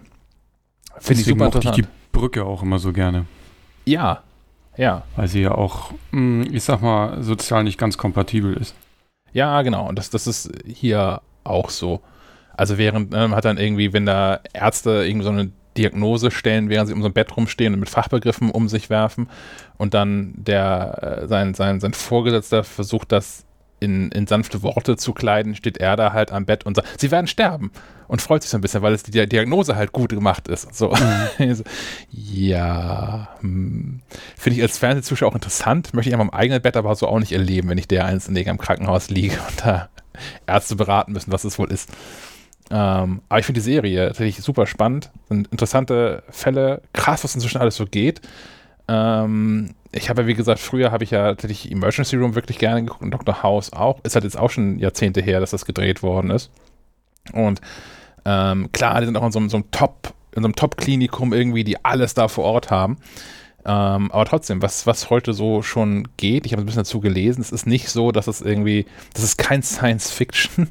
Das, was, was vielleicht Fiktion daran ist, dass, dass es jemanden gibt, der ein, ein so krasses Bild vom menschlichen Körper hat, dass er irgendwie äh, Differentialdiagnosen stellen kann, häufig genug ohne Menschen aufschneiden zu müssen. Das ist sicherlich vielleicht ähm, das, was überzogen und überzeichnet ist an der Serie. Aber das, was die da an so Operationen durchführen, was es für krasse Geräte inzwischen gibt, das ist wohl alles schon sehr real. Ähm, ja. Und beruhigt mich auch so ein bisschen, was, was so halt Medizin, moderne Medizin, Widerstand der moderner Medizin heutzutage ist, wenn man, wenn man genug Geld hat und im richtigen Krankenhaus dann vielleicht auch ist. Also gerade im Fall der USA. ähm, andere Sache, die ich mir angeguckt habe, und die hat Netflix mir vorgeschlagen. Und Netflix schlägt mir eigentlich nur Sachen vor, die ich ohnehin schon gesehen habe, was ich nicht begreife. Amazon macht das auch so. Hier, kennst du eigentlich schon? Ja, habe ich gesehen, vor einem halben Jahr, bei dir. Ähm, hat mir eine Serie vorgeschlagen, die heißt Halston. H-A-L-S-T-O-N.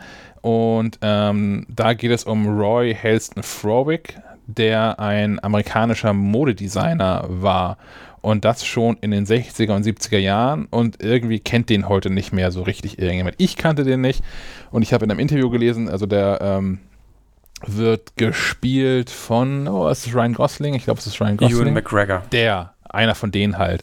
Ewan McGregor, Dankeschön. ähm, der hat im Interview auch gesagt, dass er diese Figur überhaupt gar nicht kannte vorher, diesen, diesen, diesen Mann vorher gar nicht kannte. Und ähm, ja, das, spielt halt mit äh, in New York in weiten Teilen, der halt äh, 60er, 70er Jahre, das heißt, diese ganze Studio 54 ähm, Nummer und, und Party-Geschichte gehört damit rein.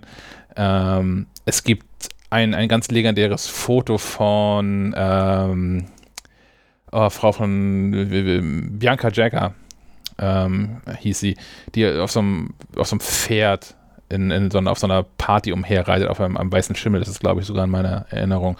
Und äh, das fand statt auf einer der Partys von äh, Roy Halston. Der ist dann viel zu früh, äh, 1990 irgendwann gestorben an AIDS. Ähm, hatte bis dahin aber ein wirklich krasses Leben, eine krasse Geschichte. Und ähm, das wird in dieser Serie äh, nacherzählt also man muss gar nicht so großes Interesse an der ganzen Modethematik haben. Das ist irgendwie ein bisschen der Aufhänger für die ganze Serie. Aber wer Interesse hat an so biografischen Verfilmungen und wenn, wenn ihr den, den 60er, 70er Jahren gerade in den USA was abgewinnen könnt, ist das eine ganz coole Zeitreise, die Serie. Und halt eine wirklich abgedrehte, ein abgedrehtes Leben, was der so hatte. Das wird nicht langweilig.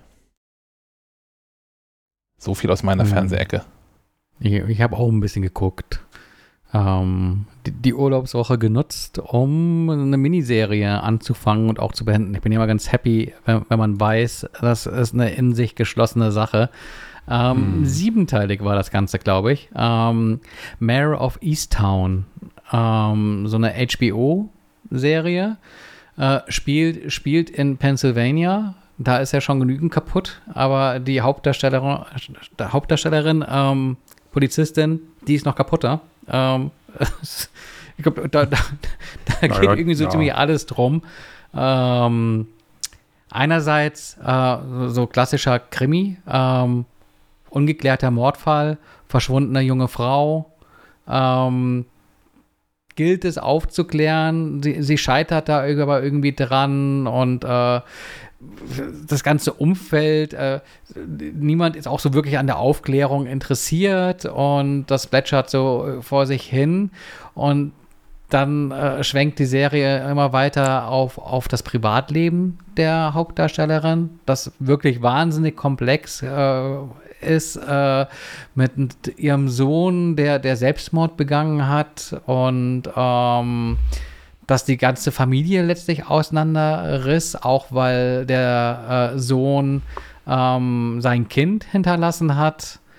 Äh, und äh, da Sorgerechtsfragen mit der drogenabhängigen Mutter ähm, zu klären sind und ähm, ich fand das alles ziemlich kaputt, aber ich fand das auch ziemlich cool gemacht und ich hm. fand auch Kate Winslet als, als Darstellerin äh, super. Die hat das so richtig derbe gespielt und das hätte ich ihr gar nicht zugetraut. Für mich war das immer irgendwie das, das Moppelchen, das auf der Titanic mit unterging. Ähm, hatte sie so gar nicht auf dem Schirm. Aber ähm, nee, sie ist also, nicht untergegangen, ne? Nur so als Randbemerkung. Ja, das ist ja der Skandal. Aber, der bis heute also, ja, genau, da, Diskussion da führt.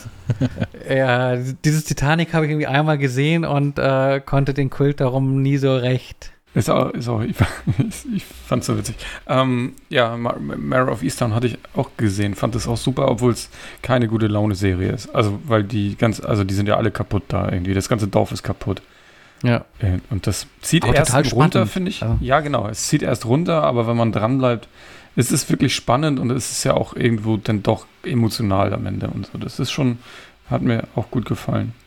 Ich finde das immer äh, super, wenn es eine Serie schafft, so, so Worldbuilding. Also du weißt irgendwie dann auch, wie, wie das drauf funktioniert und äh, fühlst dich dann irgendwie auch immer weiter irgendwie mit drin und verstehst, äh, warum Dinge so sind, wie sie sind. Mhm.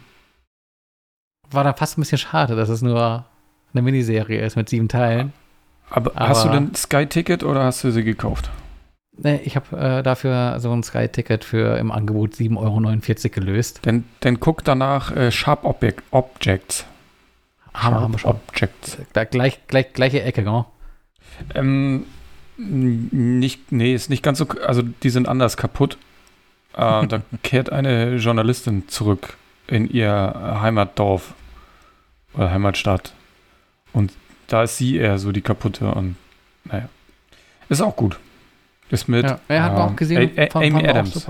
Amy Adams. Ja. ja. wir sind jetzt Ach. auf der Suche nach was Ähnlichem. Und, ähm, Ach, das habt ihr schon gesehen? Das haben wir schon gesehen, ja. Dann, dann habe ich äh, True Detective äh, Staffel 2, äh, glaube ich, angemacht, weil 3 mhm. haben wir schon gesehen. 3 war cool.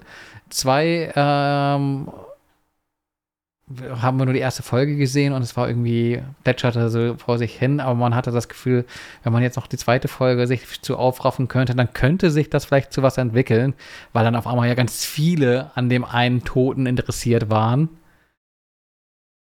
der zum Ende der ersten Folge auftauchte. Ist immer so ein bisschen schwierig, weil das äh, ist ja auch so eine Anthologie und äh, jede Staffel irgendwie was Neues. Ich muss jetzt selber mal gucken, ob ich mit Staffel 2 richtig liege, aber ich glaube, es war Staffel 2, ja. Ähm, Colin Farrell oder irgendwie sowas? Hauptdarsteller? Mhm. Ja, ja. Hat, hat jemand von euch geguckt und kann mir sagen, ob sich das lohnt, dran zu bleiben? Nee, ich habe die erste habe ich geguckt. Und dann irgendwie. Die erste ist mit, mit, äh, mit Matthew mit McConaughey, ne? Genau, ja. Und Woody Harrison? Ja. ja. Die, die anderen, nee, weiß ich nicht, ob ich die gesehen habe ich habe jetzt eben parallel hier wegen eurer lobenden Worte versucht, in, in, in diesem iTunes, also in Apple TV, äh, Mayor of Easton, Easttown zu kaufen. Und es ist immer noch alles so scheiße, wie es immer war, wenn man versucht, Serien bei Apple zu kaufen. Ja, da kann Apple an der Stelle wenig für, weiß ich alles. Aber nicht nur, dass die Staffel 20 Euro kostet, was vielleicht noch okay ist, weil es auch echt lang ist und so, verstehe ich alles und ja, aber es gibt weiterhin noch zwei Versionen. Ich muss mich vorher entscheiden, ob ich Staffel 1 oder Season 1 kaufen möchte, also welcher Sprache ich es denn gucken möchte. Wohingegen ich bei Filmen nach wie vor zugeschissen werde mit Sprachversion, wenn ich den kaufe. Hast du auf, im Original geguckt oder synchronisiert? Ähm, ich habe äh, synchronisiert geguckt.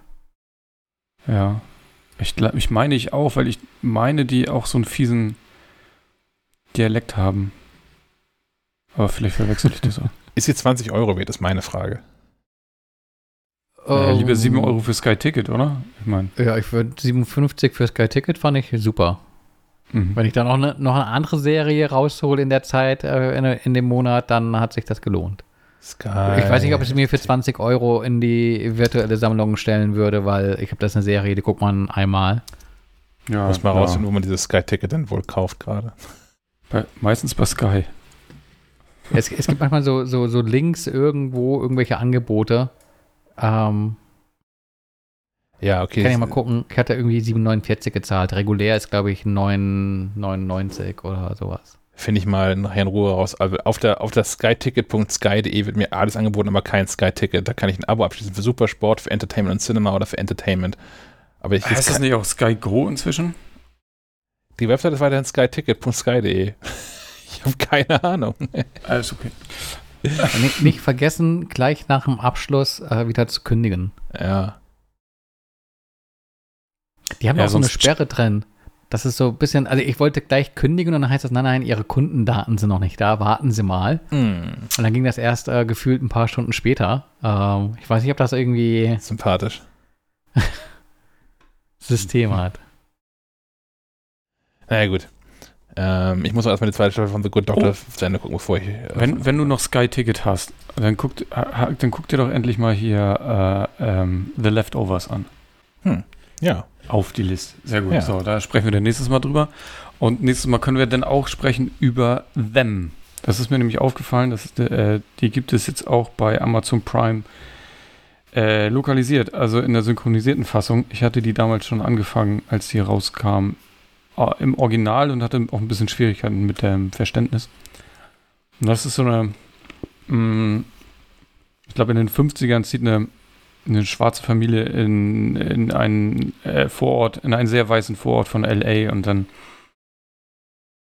gibt es da äh, Terror, Terror und, und, und Horror und so. Ähm, die ging ganz gut los. Ich werde sie jetzt nochmal weiter gucken. Äh, wie gesagt, gibt es jetzt auch auf Deutsch. Sehr gut. Hat sonst noch jemand was? Ja, jemand hat ja noch Mr. Corman eingetragen. Kein Name ja, das wäre das, wär das für, für heute neu. Äh, Gibt es Mr. Corman bei Apple TV Plus. Ähm, eine Serie von und mit äh, Joseph Gordon-Levitt, Hm. der wohl ein, ein Musiker ist, der sich dann aber doch für die Grundschul- oder Schullehrerkarriere en, entschieden hat und jetzt so Mitte äh, in der Mitte seines Lebens äh, ein bisschen wehmütig wird und überlegt, ob er nicht doch nochmal Rockstar wird. ähm, und falls man ganz viel Zeit hat, kann man sich auch bei Prime die UC Adler Olsen Krimis angucken. Ähm, diese dänischen Bestseller Erbarmen, Schändung, Erlösung, Verachtung wurden ja auch mal verfilmt. Ich glaube 2014 ging es los und ich weiß nicht, kam 2019 der letzte oder so. Weiß ich nicht. Die sind aber auch ganz gut. Es sind halt dänische Krimis. Auch nicht immer nur gute Laune. Ja, eher selten, ja. Aber immer gut gemacht. Ja, Und immer spannend. Ist mit, äh, mit der, der, wie heißt der, Karl Mörk, der Hauptdarsteller, äh, der, der Hauptkommissar, gespielt von Nikolai Lee Kars, äh, den, ja, den man ja auch kennt aus so Klassikern wie Adams Äpfel oder dänische Delikatessen. Oh, Adams Äpfel, Also- das war echt toll. Das sind Top, Top-Filme. Oder Man and Chicken. Da kommt jetzt auch der nächste, äh, kommt demnächst, ich weiß nicht, ob er nach Hause oder ins Kino kommt. Aber Mats Mikkelsen hat ja so seine, seine Crew da in, äh, in seinem Heimatland noch, der ja auch bei Adams Äpfel und so mitgespielt Mhm. hat. Ähm, die, der, er- ich finde es ja faszinierend, dass er auch immer wieder nach Hause geht und da noch Filme dreht. Und äh, der nächste, äh, der jetzt hoffentlich bald kommt, heißt äh, Riders of Justice. Und der sieht auch wieder so verrückt aus wie eben erwähnte dänische Deli Delikatessen und so. Ich muss ich erst nochmal hier äh, Dings gucken. Rausch. Der Rausch. Kino. Ja, den will ich noch eigentlich auch noch gucken. Ja. Ja. Ich weiß ja schon mit wem, aber ich habe, äh, es gab noch bisher Terminfindungsschwierigkeiten. Mhm, Vielleicht bis Das- zur nächsten Episode. sehr gut. Super. Gut. Mehr Themen Haben haben wir genug nicht? Empfehlungen rausgehauen? Ich glaube schon. Ich glaube schon. Mehr gibt's heute auch nicht. Alle versorgt bis nächste Woche. Ich denke das auch, ja. Ja, dann in dem Sinne, ähm, ein schönes Wochenende und äh, bis zum nächsten Mal. Jo, bleibt gesund. Jo, schönes Wochenende. Ciao. Tschö.